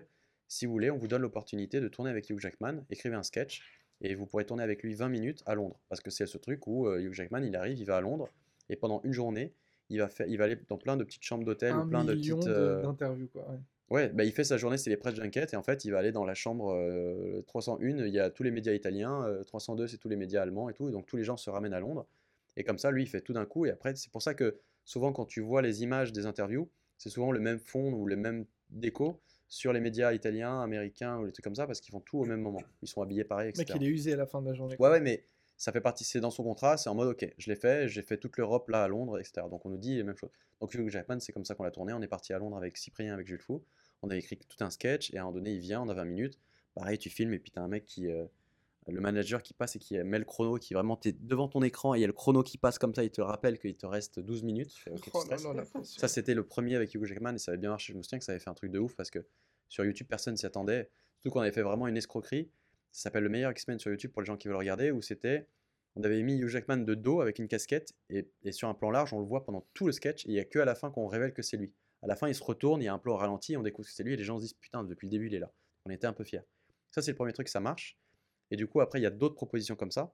Et notamment, donc, euh, Will Smith et Margot Robbie qu'on nous propose pour le film Diversion Mhm. euh, au studio Bagel et on nous dit voilà, il y a film diversion qui sort. Euh, on aimerait bien que vous communiquiez sur le film et en échange, vous pouvez tourner avec Margot Robbie et Will Smith. Donc bah, nous, euh, en mode putain. ok, moi je prépare la bague de fiançailles pour Margot évidemment. On passe un mois, deux mois à écrire un sketch. Donc tu fais 1000 allers-retours parce que tu envoies, c'est à la Fox, je crois. Tu envoies une première idée. En fait, c'est vrai, les contraintes, c'est toujours les mêmes. C'est en mode tu vas avoir 15-20 minutes avec eux dans une chambre d'hôtel. Donc écris un sketch Ah ouais, c'est. écris un sketch où euh, il y aura peut-être deux plans où tu tournes avec eux et le reste du sketch, tu le tournes à Paris, tu te démerdes. Mais euh, voilà. Mais il faut faire valider le sketch parce qu'évidemment, tu peux pas leur faire dire n'importe quoi.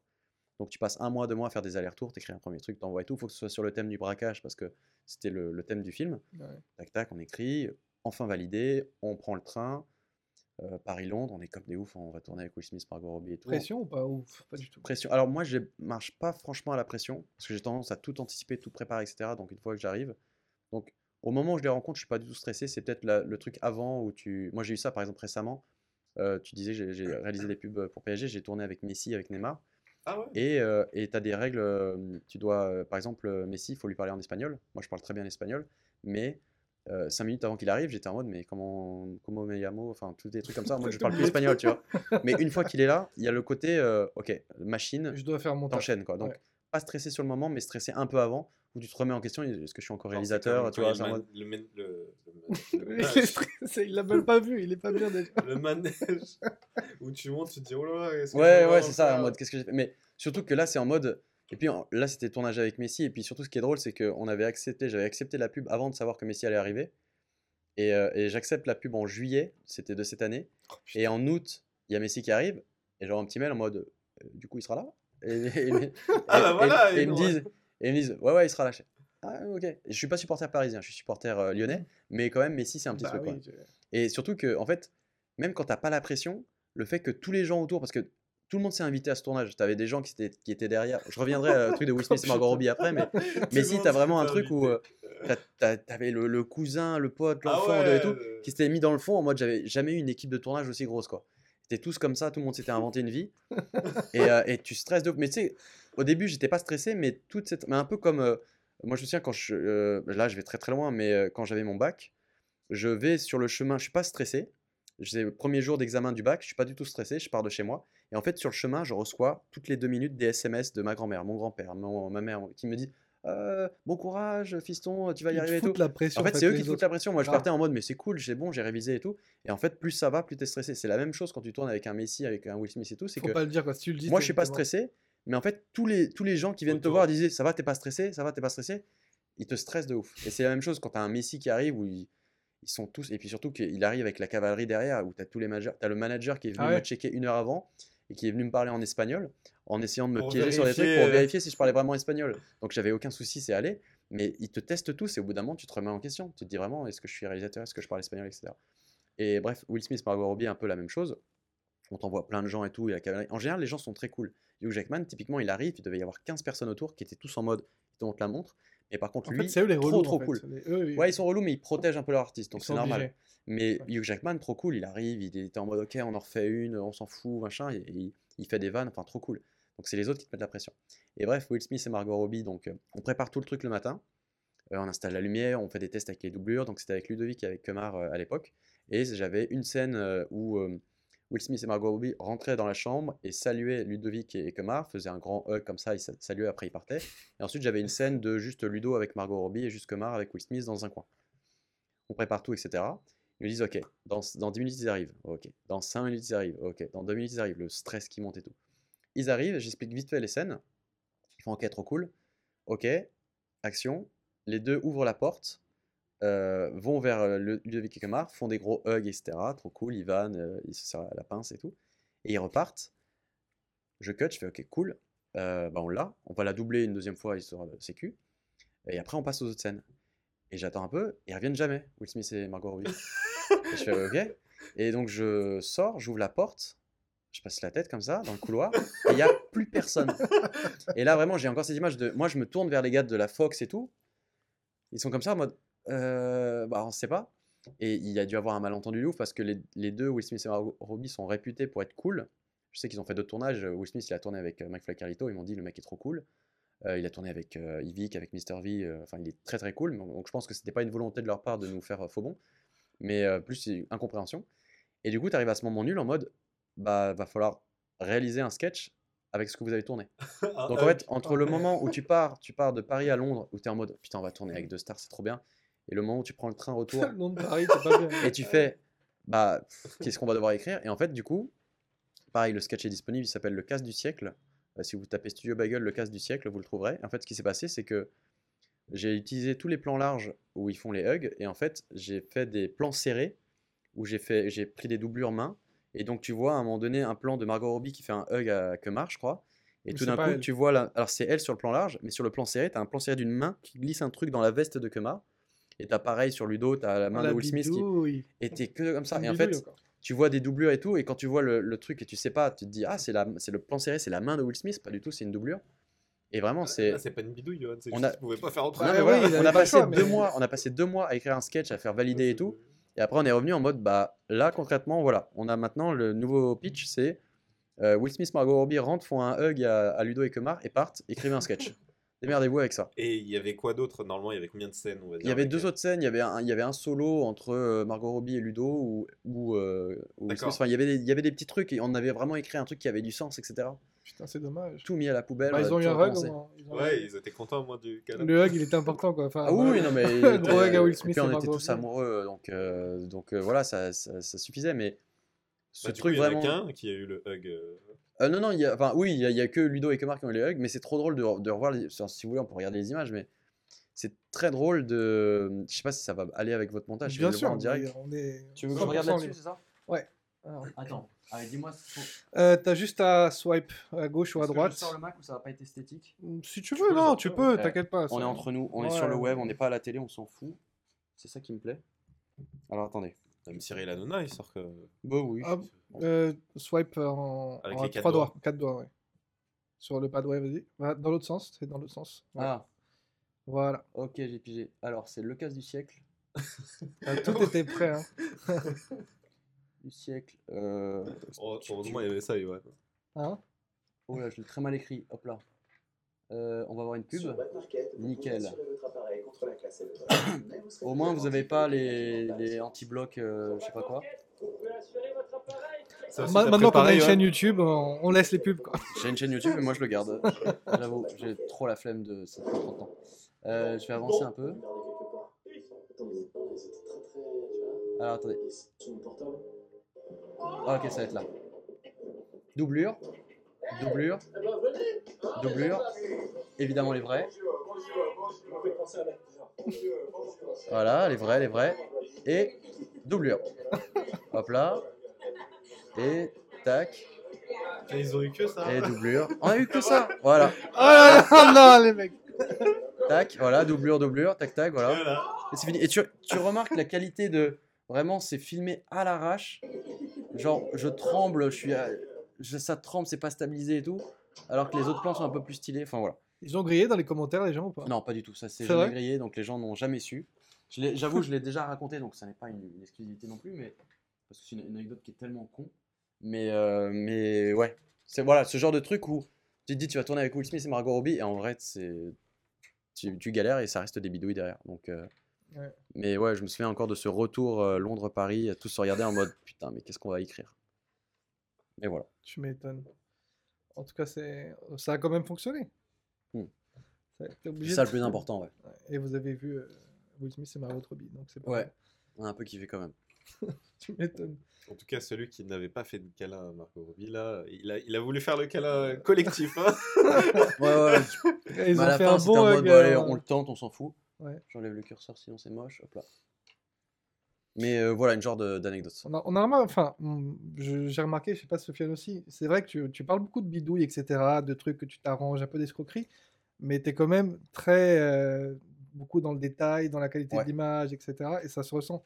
Ouais. J'aime comme- trop l'esthétique de l'image, mais parce que j'ai été euh, un peu éduqué par le cinéma et parce que j'ai suivi, bah, on parlait d'un David Fincher euh, qui lui fait 1000 prises. Enfin, j'aime beaucoup, j'ai fait du dessin quand j'étais plus jeune, de la peinture, j'ai toujours aimé dessiner, faire, de, faire des retouches photos, ou faire des, j'ai toujours aimé, j'ai un truc avec l'esthétique de l'image que j'aime trop, c'est pour ça que je peux pas forcément faire beaucoup de docu. J'essaie toujours d'avoir une belle image, alors bon, là, d'avoir une belle image avec ce qu'on vient de voir, c'était un peu à l'époque, il n'y avait pas encore beaucoup de moyens, mais aujourd'hui, malgré les vidéos, j'essaie quand même d'avoir un rendu euh, un peu classe, quoi. Je sais pas si c'était ta question, mais euh, Oui, c'est ça, c'était à quel point tu es exigeant dans la qualité des choses, enfin, même si tu parles de bidouilles et d'escroquerie, je sais Ouais. pas quoi, enfin, c'est vraiment pas, une il faut manière pas que ça de- se voit voilà, en fait. Voilà. Moi, j'ai ce truc, c'est que quand le spectateur il regarde euh, un film, il faut pas qu'il soit euh, déconcentré ou attiré par un autre truc. Faut pas qu'à un moment donné, en fait, faut qu'il oublie qu'il y a une caméra, qu'il y a une équipe de réalisation derrière. Donc, faut pas, il faut éviter que le plan soit flou, faut éviter que le son déconne, faut que la lumière elle soit parfaite et tout, parce que sinon il va sortir du film et il va plus être dedans. Donc, j'essaie que l'aspect soit parfait parce que il peut très vite oublier. Même si je suis premier à dire, le plus important, et c'est toujours le cas, c'est l'histoire, parce que beaucoup, euh, moi c'est mon conseil, c'est quand on débute, concentrez-vous sur l'histoire avant de vous concentrer sur la technique. Parce que si vous avez euh, une image qui est un peu floue, qui tremble, un son qui est pas parfait, mais que l'histoire elle est béton, c'est plus important que l'inverse, que d'avoir une image parfaite mais une histoire nulle. Et là, je cite à chaque fois, par exemple, euh, Willem, qui a fait des courts-métrages de ouf euh, sur Facebook. Euh, c'est filmé à l'iPhone, c'est un peu à l'arrache, ça tremble, c'est pas ouf esthétiquement, mais les histoires elles sont béton, c'est ultra bien raconté, et donc ça marche. Mais c'est vrai que maintenant que je peux, que j'ai du budget, que je peux m'entourer de gens, etc., j'essaie quand même d'avoir une grosse équipe pour, et je, donne beaucoup d'importance à, à à l'image, ouais. Parce que moi, ça me permet de diriger, en fait, très important, c'est un truc que j'ai aussi appris avec le web, parce qu'il faut aller vite sur le web, et j'ai appris aussi par l'esthétisme de l'image à diriger la- l'attention du spectateur avec la lumière et tout, parce que tout va très vite. Il faut avoir, euh, il faut capter l'attention du spectateur très tôt, dès les premières secondes, parce que c'est pas comme au cinéma où le gars il a payé sa place, il s'est assis et il se dit je vais voir Mais 1h30, sur 2h. YouTube, Il il se barre tout de suite. Sur. YouTube, le gars dans les 5 premières secondes, il se dit Mhm. Ouah, f- euh, c'est quoi les recommandations à droite, c'est quoi cette notification Tinder ou autre connerie, il, il passe à autre chose. Ouais. Donc euh, j'essaye de diriger l'attention du spectateur très tôt. C'est ça, tu peux le jouer avec la musique, avec la lumière, avec ton cadre, etc. pour que le gars il c'est voilà, si tu as un truc qui est trop blanc partout, euh, tu sais pas où, où regarder, tu es un peu perdu, tu as la flemme. Si tu as un bon travail sur la lumière qui te montre vraiment ce qu'il faut, enfin, le travail sur le- l'image, il est super important, même si tu es sur YouTube. Et T'es comment comme réal, toi, si on demande aux comédiens euh, qui ont bossé avec Je suis toi? adorable. C'est vrai? Non, en vrai, en vrai, euh, en vrai, oui, je, en fait, je suis. En vrai, oui, je suis adorable. Non, non, mais en vrai, je pense que c'est quand tu es réel, tu dois aussi être un peu, tu dois faire du management aussi de tes équipes, que ce soit technique ou euh, des gens euh, devant la caméra. Et euh, le truc le plus important, c'est qu'il faut mettre en confiance euh, les gens avec qui tu travailles. Faut les, les comédiens, faut les chouchouter un peu, faut les mettre en confiance, faut pas les stresser, etc. Donc, je vais pas, je, je suis, et puis en plus, je déteste le conflit, donc je vais pas être le mec qui va leur crier dessus, etc. Parce que ça va amener à rien. Donc, c'est plus beaucoup discuter avec eux, etc. Faire des vannes. J'ai tendance à faire beaucoup, beaucoup de vannes, mais ça permet de garder. Pour moi, c'est en tout cas ma façon de travailler. C'est euh, déjà, j'arrive, je suis méga préparé, c'est ce qu'on me dit souvent. C'est j'arrive, j'ai les plans au sol, j'ai ma liste de plans, les gens savent exactement où je vais, et puis je partage beaucoup ma vision. Donc, euh, tout le monde est dans le même bateau, et ça, c'est super important pour un réalisateur de pas arriver avec juste sa vision dans la tête, parce que les gens qui travaillent avec toi, ils vont pas comprendre, ils vont pas vouloir. Euh, en pas fait, vouloir rebosser après. si tu les que- impliques pas, ils seront pas impliqués. C'est aussi simple que ça. Mhm. Et, euh, et moi, comme souvent, tu es sur des tournages où j'ai tendance à faire beaucoup de plans, parce que j'aime pouvoir avoir ce choix et de pouvoir euh, dynamiser et tout. Et euh, bah, beaucoup de plans, c'est beaucoup de boulot. Quelquefois, tu finis un peu plus tard. Et c'est important de garder cette bonne ambiance. Donc, c'est pour ça que j'ai tendance à faire des vannes, à garder une bonne ambiance, à, essayer de- d'être cool un peu avec tout le monde. Parce qu'au moment où tu commences à arriver en fin de journée, bah, il faut continuer à, à garder le- le- l'implication de l'équipe. Et si les gars, ils, ils passent un bon moment, qu'ils sont impliqués, ils savent vers où tu vas et qu'ils ont confiance en toi, euh, let's go. Si tu parles mal aux gens, que tu sais pas où tu vas, etc., bah, les gens ils disent. euh, Ils bon, vont faire leurs heures et ils vont se barrer. quoi. Exactement. Ok. Et moi, j'essaye. C'est pour ça que j'ai une, une équipe un peu fidèle depuis plusieurs années, euh, avec qui j'ai l'habitude de travailler, avec qui j'ai créé une vraie complicité. Et donc, ils savent que quand je vais dire quelque chose, ils savent où je vais et euh, ils savent pourquoi je dis ça, etc. Ils ont confiance en moi et ça, c'est super important.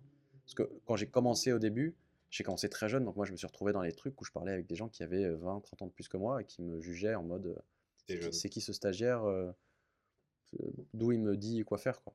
Et, euh, et du coup, bah, avec le temps, bah, j'ai travaillé avec des gens qui euh, me font confiance et euh, j'essaie de garder ça. Donc, non, sur un tournage, j'essaie de garder une bonne ambiance et de faire des vannes en, en essayant quand même de garder du sérieux parce que c'est important d'être euh, concentré. Mais voilà, c'est un juste milieu entre le bon moment passé et le moment où tu restes quand même pro. Voilà. Et du coup, en tant que réalisateur, tu t'occupes de tout, c'est-à-dire euh, du storyboard, de la euh, feuille de route, c'est ça? Euh, ça, la feuille de service Feuille de service, ouais. Ça, c'est le. Euh, le storyboard, je vais me... c'est moi qui vais appeler un storyboarder pour qu'il le dessine euh, avec moi. Euh, moi, je vais surtout faire les plans au sol et, euh, et, les, et les- le découpage. La feuille de service, ça va plus être la production ou l'assistant réel.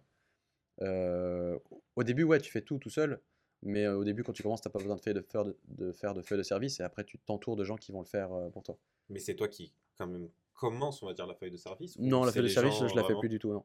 C'est plus, même je pas, discute genre, beaucoup. Tu dis qui... Non, les bah- personnes dont tu as besoin, après, c'est eux qui dispatchent, mais je veux dire... euh, Oui, non, moi je vais dire, voilà, je vais dire à la production, voilà, je voudrais travailler avec telle, telle, telle personne, et quand je vais commencer à, quand euh, l'assistante euh, réelle, parce que je bosse avec une assistante réelle, et, et, euh, ou même un assistant réel, avec- quand l'assistant réel va te dire, euh, ok, on pourrait ça, tourner ça dans ce sens-là, etc., je vais avoir mon mot à dire, Ok, mais une fois que ça s'est lancé, ok, après c'est eux font... qui euh, proposent et euh, toi tu valides Oui, c'est ou- bah, c'est ça va être, c'est aussi ça qui est trop bien avec les assistants réels, c'est Ah, que cool. ils, ils te, ils anticipent un peu tous les trucs auxquels tu peux pas penser. Et, euh, et ils vont voir, ils vont se dire, ah, si on tourne ça, parce que eux, ils ont toutes les données avec euh, le régisseur, avec la prod et tout, donc ils savent que ce serait mieux de tourner ça à cette heure-là, etc. Ils vont parler aussi euh, avec le chef-op qui va dire, si on tourne dans cette rue, ce serait mieux de tourner entre 10h et 11h parce que la lumière est meilleure, etc. qu'il y a moins de monde dans les Et ouais, et puis il y a certains trucs quand tu es réalisateur sur des gros trucs où tu essayes de, de- Enfin, surtout moi j'ai confiance en mes équipes, maintenant que je les connais depuis très longtemps, donc c'est en mode, ok, si tu me dis il vaut mieux tourner la cuisine avant de tourner le salon, je vais même pas négocier, je te fais confiance. Moi au final, ça sera la même chose, j'aurai mes, mes plans. Donc euh, si c'est mieux parce que ça va permettre d'aller plus vite, parce que pendant qu'on fait la cuisine, ils sont en train d'installer la salle de bain et tout, moi l'ordre, je m'en fous. De toute façon, quand tu tournes un film, un clip, où tournes pas pas dans l'ordre chronologique, c'est sûr. Et au- le niveau de découpage, c'est les scènes, c'est ça? C'est les plans? Ouais, c'est ça. Le découpage, c'est euh, c'est comme une bande dessinée. Enfin, c'est comme quand tu fais une bande dessinée. C'est tu dis, euh, bah là, il y a cette scène.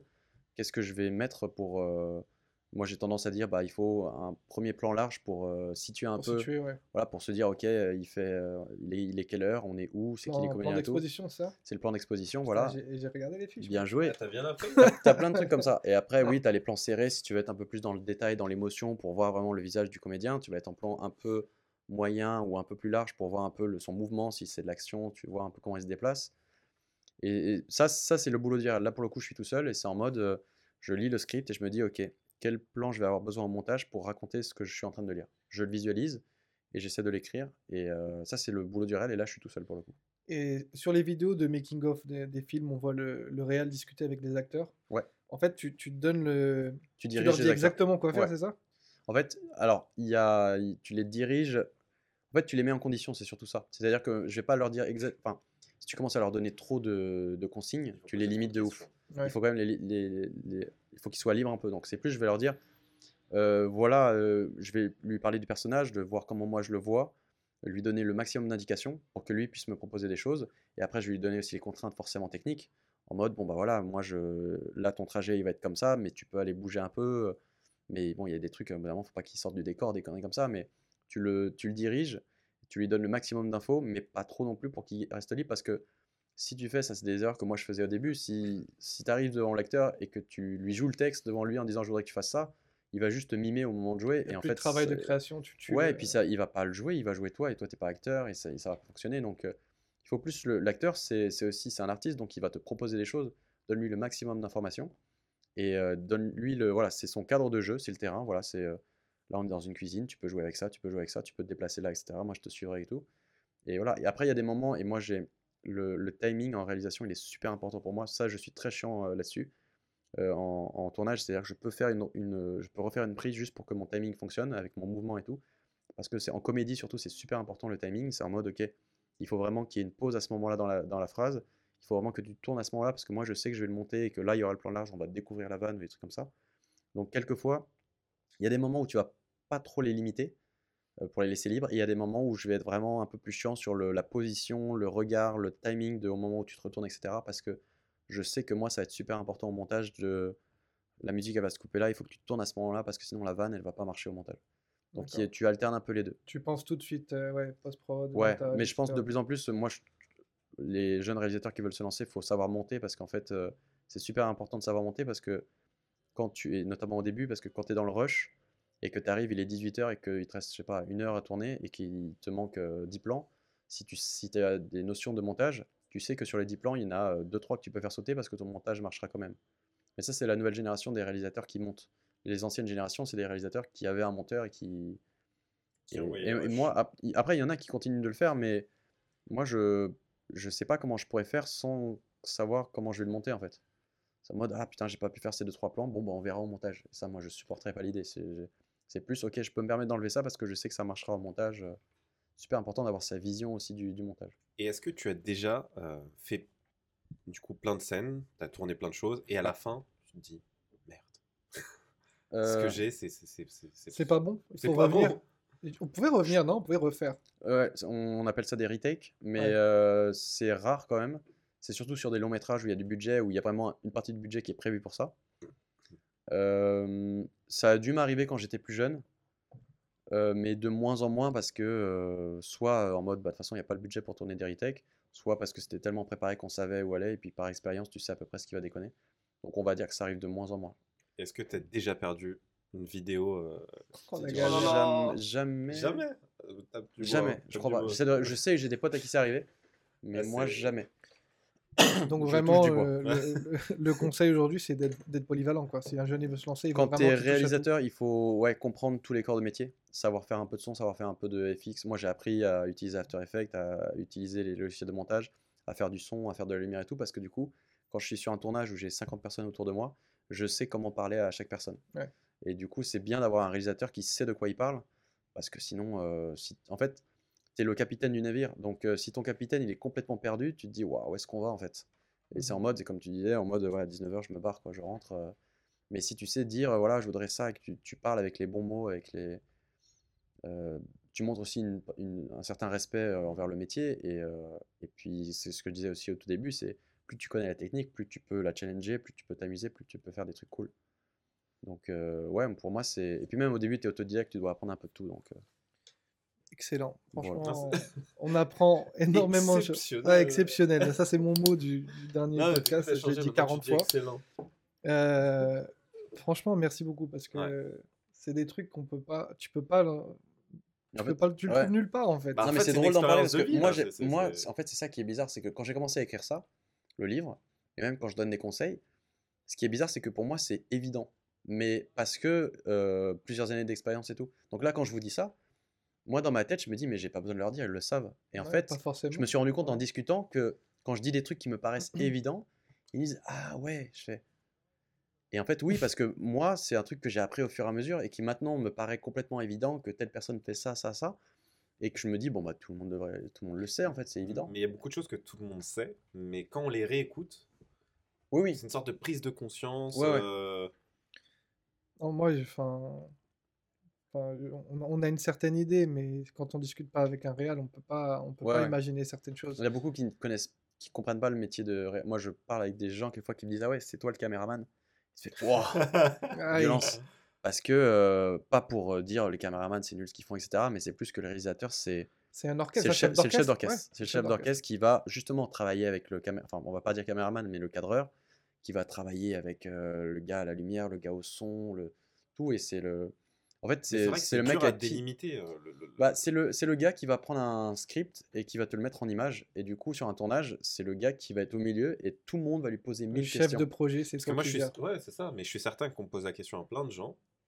Ouais, ils sauraient pas dire. qui sauraient pas dit, définir. Il y en a ce qui vont dire, ouais, c'est le mec qui parle au réal, au, au comédien, ou c'est le mec qui fait ça sur un tournage, parce qu'il va dire, ouais, la caméra, faut qu'elle soit là et tout. Le Action, mec qui est assis sur un. Voilà. Ou c'est le gars qui va. euh, qui dit- Souvent, souvent c'est ouais, c'est le mec qui va cadrer. C'est souvent ça. Le réal, c'est le mec qui cadre, qui dit où placer la caméra. Et en vrai, c'est pas que ça. Ouais, C'est mais entre, entre producteurs, réal, etc. Enfin, si tu, tu Ouais, c'est t'intéresses pas, Même producteur, c'est difficile de savoir qui est. Enfin, il y en a qui disent le réalisateur et le scénariste, c'est la même chose, alors que c'est pas les mêmes métiers. Le producteur, c'est qui euh, Parce que c'est juste quelqu'un qui met de l'argent. Ouais, et puis surtout, par exemple, producteur au cinéma, c'est pas la même chose que producteur en musique. Le producteur au cinéma, c'est celui en effet qui va chercher la musique, qui, enfin, qui va chercher le l'argent, qui va organiser le projet, trouver les bonnes personnes et tout. Le producteur en musique, c'est le gars qui va créer. C'est ça qui est différent. Le, le gars qui produit une musique, c'est le gars qui a créé, qui a composé la musique. Le producteur au cinéma, c'est pas celui qui a créé et composé le, le scénario ou le, ou le film. Donc c'est vrai que c'est encore plus difficile. En tout cas, c'est super ce podcast. J'espère Ouais. que vous le verrez. Euh, nous, on a appris beaucoup de choses. J'espère que les gens aussi qui regarderont, certainement. Enfin, il y a plein d'anecdotes. On va placer aussi les moments où, où on a parlé de quelques petites séquences. Ça peut être Ouais, vous m'en direz, je vous filerai les. les Et images. avant de, de terminer ce podcast, on va poser une question qu'on pose tout le temps. Vas-y, Sofiane, je te laisse. euh, Quel est ton plus grand rêve? Ouais, Je pense qu'on l'a entendu tout à l'heure, hein, Euh, le long métrage. Je vais faire le truc nul de dire c'est pas un rêve, c'est un objectif. Euh, moi, ce serait, en fait, je vais dire une phrase vraiment encore plus nulle. Je vais réussir à faire un truc encore plus nul. Euh, moi, c'est juste d'être libre, dans le sens où, parce que je, je pourrais te dire, non, mais je pourrais te dire, euh, mon rêve, c'est de faire un, un film qui va être césarisé, oscarisé, etc. Mais mon, et c'est peut-être, je, je t'aurais peut-être répondu ça il y a 15-20 ans, quand j'étais jeune et que je rêvais de cinéma. Aujourd'hui, mon truc, c'est que j'ai juste envie d'être libre. C'est-à-dire que j'ai envie de me dire, euh, si aujourd'hui j'ai envie de rien faire, je, c'est pas grave. Si aujourd'hui j'ai envie de, de faire ça, je peux me le permettre. Putain, on veut, la- on veut le même rêve. Non, mais c'est- je pense que c'est l'objectif de tout le monde. C'est en mode, C'est moi je veux juste être De libre. plus en plus, en fait. j'ai Ouais, c'est ça. De pouvoir me dire, euh, si pendant deux mois je refuse tout, c'est pas grave, euh, parce que je gagne des sous différemment ou j'ai assez de sous en stock pour me dire que, et de pouvoir me dire, si là j'ai envie de faire ça, je peux le faire, c'est plus. Voilà. Mon objectif, c'est d'être libre. Et, si, et quand je dis libre, ça veut dire, euh, je peux réaliser un long métrage, je peux, voilà, c'est juste euh, être tranquille, ne pas avoir à, à accepter des trucs juste pour l'argent, ne pas avoir à, à travailler sur un truc juste parce qu'il faut le faire et tout, ne pas être contraint, être libre en fait. Mais tu penses que tu kifferais à ce point? C'est-à-dire, si tu avais, par moi, c'est exemple, tu avais une liberté financière euh, Total. Ah totale, ouais. faire un film avec un budget euh, Ah ouais, je comme kifferais, ça, hein. tu kifferais? Ah, moi, si Sans je suis- limite. Ah ouais. Moi, moi, moi j'aime C'est bien, j'aime bien ce côté où je peux faire ce que je veux. Là, Ouais, là, typiquement, moi, que- en, en ce moment, j'ai- hélicoptère, petit... Ouais, mais moi, depuis quelques années, je, je réalise et je voyage beaucoup. Et pour moi, c'est une énorme liberté de pouvoir me dire, bah là, je coupe tout et je vais voyager et rencontrer des gens, euh, vivre des aventures et tout. Ouais. Oublier que je suis réel et juste euh, vivre des trucs de En fou. fait, et après, je reviens et ça, c'est la- comme une passion, en fait. c'est part de la liberté ton pour moi. boulot, quoi. Enfin, Ah ouais, moi ça n'a jamais été, enfin c'est horrible de ça, mais ça n'a jamais été du boulot, c'est en mode, enfin, surtout aujourd'hui où maintenant je peux commencer à, à refuser des projets et faire des projets uniquement parce que je sens que je peux faire un truc cool. Donc c'est encore plus kiffant aujourd'hui, mais même au début quand j'ai débuté, même je faisais des trucs pas très bien, mais j'apprenais tellement que c'était trop cool. Donc ouais, c'est une passion et c'est pour ça que moi je bosse euh, nuit et jour, j'ai des cernes qui parlent pour moi, c'est en mode, euh, moi c'est mon kiff en fait, c'est vraiment, euh, là après le truc, je vais aller sans doute en soirée, mais si je rentre chez moi, je vais peut-être faire du montage ou des trucs comme ça, même à 2h du match, je m'en fous quoi. Ah ouais? Tu rythmes ton. Ouais, mais ton parce que truc. en, en fait, très honnêtement, sinon je me fais chier chez moi. Et, Mais quand tu voyages, tu montes aussi? Ou tu ne travailles Ah non, pas non, du je tout? coupe, je coupe. D'accord. Ouais, ouais. Et en général, j'essaye de partir dans des endroits où je vais perdre tout confort, où je me mets bien dans des situations bien nulles, où je me dis sur le moment en mode Ah putain, euh, qu'est-ce que je fous ici? Mais ça serait le sujet de, de- de ce- Je pourrais partir des heures pour parler de ça. Mais j'aime bien partir dans des endroits où justement je vais, je vais perdre ce confort que j'ai, parce que je considère qu'on est quand même très chanceux d'habiter en France, quoique beaucoup de Odéon. personnes disent. À Odéon, mais même en France globalement, parce que du- France, pour avoir beaucoup voyagé, Euh, j'ai j'ai voyagé dans les zones vraiment compliquées. J'ai allé au Bangladesh voir les Rohingyas, je suis allé dans des, au Népal, je suis allé dans des pays vraiment très pauvres. Et quand tu rentres, tu te dis, putain, je suis, quand- on est quand même On dans un bien, des pays les bien, ouais. plus ouf, euh, voilà. Et quand tu vois tous les gens qui râlent, tu as envie de leur dire, euh, c'est bien de râler. Et c'est le côté très français, on a un côté révolutionnaire qui a amené plein de trucs cool, les droits de l'homme, des conneries comme ça et tout. Mais, euh, enfin, des conneries comme ça. Mais c'est bien de râler, mais il y a des Mm. moments, il faut aussi avoir du recul et voir un peu ce qui se passe autour. Et, euh, et du coup, euh, moi, je me rends compte compte de ça. bien Ouais. Et du coup, voilà, quand je voyage, j'essaye de perdre ce confort euh, de, de parisien qui a un petit appart cool et qui est bien. Euh, déjà, ça, tu, tu, tu, tu te, Tu prends conscience. tu Ça prends te remet conscience, les voilà. pieds sur terre. Te ouais, remet les c'est- pieds sur terre, tu prends conscience, tu fais une vraie pause en mode tu te déconnectes.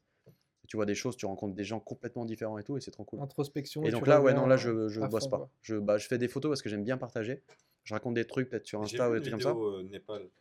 Ouais, le Népal, c'est un truc particulier, c'est que j'y étais allé en me disant euh, le pays a l'air trop beau, j'ai envie de filmer des choses, mais je l'ai fait une fois, je l'ai fait même deux fois au Bangladesh, parce que c'est des trucs où je me dis, j'aime bien filmer, c'est très bizarre à dire, mais j'aime bien filmer le chaos pour montrer le- le- de la beauté dans du chaos, parce qu'il y en a beaucoup qui vont pas aller dans des pays comme ça, et qui vont préférer aller aux Maldives ou dans les pays plages paradisiaques, et pour moi, il y a de la beauté dans le chaos, dans le sens où c'est des gens qui sont, qui sont magnifiques, c'est des décors, c'est des, des endroits qui sont magnifiques, les gens sont adorables et tout.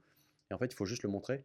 Et le Népal, c'est incroyable. Le Bangladesh, c'est incroyable. Et même si tu es dans la pire des pauvretés, euh, quand tu vas dans les camps des réfugiés Rohingyas, les gens, ils, sont, ils ont le sourire, ils, ont, ils vivent dans des conditions horribles. C'est Mais- énergie qui est. Les Mais ils ont visages, positive. visages, et j'ai vu plus de, parlent, souri- ouais. de sourires en Avec, deux semaines oui, chez les Rohingyas que peut-être toute ma vie Oh non, euh, moi, pareil, moi, à j'ai- Paris. j'ai des souvenirs euh, de- de- d'avoir voyagé énormément aussi. Et mon retour en France, il y a un Ouais, ouais. endroit, ça s'appelle le RER, je l'ai pris. Ah non, mais tu rentres, tu rentres de pays Tu comme vois ça. les gens Où les gens ils sont dans des de conditions sourire. horribles, tu rentres dans un taxi, tu- allumes la radio et t'entends que tous les gens et tu fais waouh. c'est- Et pour moi, c'est pour ça que j'ai filmé ça, c'était pour montrer. euh, en fait, c'est aussi le, le- c'est un truc que je me suis dit. euh, quand tu commences à avoir un peu de visibilité, c'est aussi une responsabilité de montrer un peu ce qui se passe euh, aux alentours, etc. Et j'ai commencé à faire ça. J'étais parti en Corée du Nord, j'avais commencé à raconter ce qui s'est passé là-bas, enfin ce que j'ai vu là-bas. Et parce que je m'étais dit, euh, bah, j'ai une mini, j'ai pas une communauté de ouf non plus, mais un peu plus grosse que certains et un peu moins grosse que certains copains. Mais je me suis dit juste, c'est bien d'ouvrir euh, les yeux là-dessus et de montrer des trucs. Et quand je vais voir euh, des trucs en Népal, au ou même en Afrique ou autre chose, je me dis, euh, il faut un peu éveiller ça. Et moi, j'ai cette curiosité, j'aimerais bien que tout le monde l'ait. Et, euh, et c'est pour ça que quelquefois je filme, mais c'est rare. Euh, j'essaie de voilà de partager euh, un truc que je vis et je me dis c'est important de les gens le sachent, le voient ou ça peut faire. Quelquefois c'est juste pour faire kiffer. Je vais prendre une photo dans un lieu de ouf, un lac bleu au Canada, des trucs comme ça, juste parce que c'est trop beau. Je me dis bon bah c'est- ça peut ça- c'est beau, il faut le partager. Il y a des moments, il y a des trucs un peu plus durs qu'il faut aussi partager. Il faut voilà. montrer aussi. Ouais, voilà. Je dis, c'est important à un moment donné quand tu as des gens qui te suivent d'essayer de. Pas en mode je vais changer le monde, euh, etc. Mais au moins faire un, un minimum, quoi. Voilà. Ludoc, merci beaucoup. Merci, ouais. Ouais, merci à vous. C'était très agréable. Le manuel de survie du vidéaste, euh, est-ce qu'on le voit? Il est là, donc il est dispo partout. hein, C'est horrible de terminer comme ça, j'ai l'impression que euh, je suis venu juste pour faire la promo de ce livre. En vrai, je suis juste venu ça parler en mode à la grave, cool euh, comme ça. fait grave, on n'est pas couché. Ouais, on est à la télé, vraiment. Où les gens se déplacent uniquement. euh, Non, mais franchement, on l'a, on l'a, bon, reçu il y a pas longtemps, on l'a un peu feuilleté, on a regardé, mais c'est exceptionnel. Et avec les vidéos en ligne, ça, ça se complémente. Enfin, c'est, c'est un must. Il faut l'acheter. Est Merci, merci. C'est un bon. J'ai bien fait la promo. Ah ouais, pas De ouf, de ouf. Franchement. non, mais il est, il est beau. En plus, l'objet Tu, tu est l'as reçu quand ce livre? C'est toi qui l'as reçu ce matin. C'est- pas ça, je regardais l'édition, je me disais, ah, putain, il est tout récent, il est tout beau. Ouais. Ah, il est très récent. je- Ouais. Reçu en après-midi. Merci Trop beaucoup, euh, Ludoc. Franchement, c'était top. Moi, on a kiffé. kiffé, vraiment. On a kiffé. Ouais, Trop on bien. a appris beaucoup de choses. euh, c'est bah, bah, trop bien. Au top. À plus. Abonnez-vous à la chaîne, Ciao. bien sûr. Ouais, mettez-vous bien. Abonnez-vous à la nôtre. Abonnez-vous pas de à vous celle abonner à la chaîne. Normalement, tu dis ça sur ta. Ah ouais, c'est quoi les mots Je sais même pas dire, c'est les mots d'influenceurs comme ça. N'oubliez pas de vous abonner à la chaîne pour ne rien rater. Ouais. Activez la cloche. C'est ce que ouais, c'est les copains, ils disent, c'est et Carlito, souscrivez à un abonnement ou des trucs comme ça à la Ouais. fin. Ah oui, la cloche et tout, putain, La ça a tellement évolué. La. J'allais dire, moi, à mon époque, au Bagel, il n'y avait pas encore la cloche, les trucs comme ça et tout. C'est quand les gens étaient abonnés, ils étaient vraiment abonnés. Mais bon. Ciao, ciao, ciao. Abonnez-vous. Salut. Bye.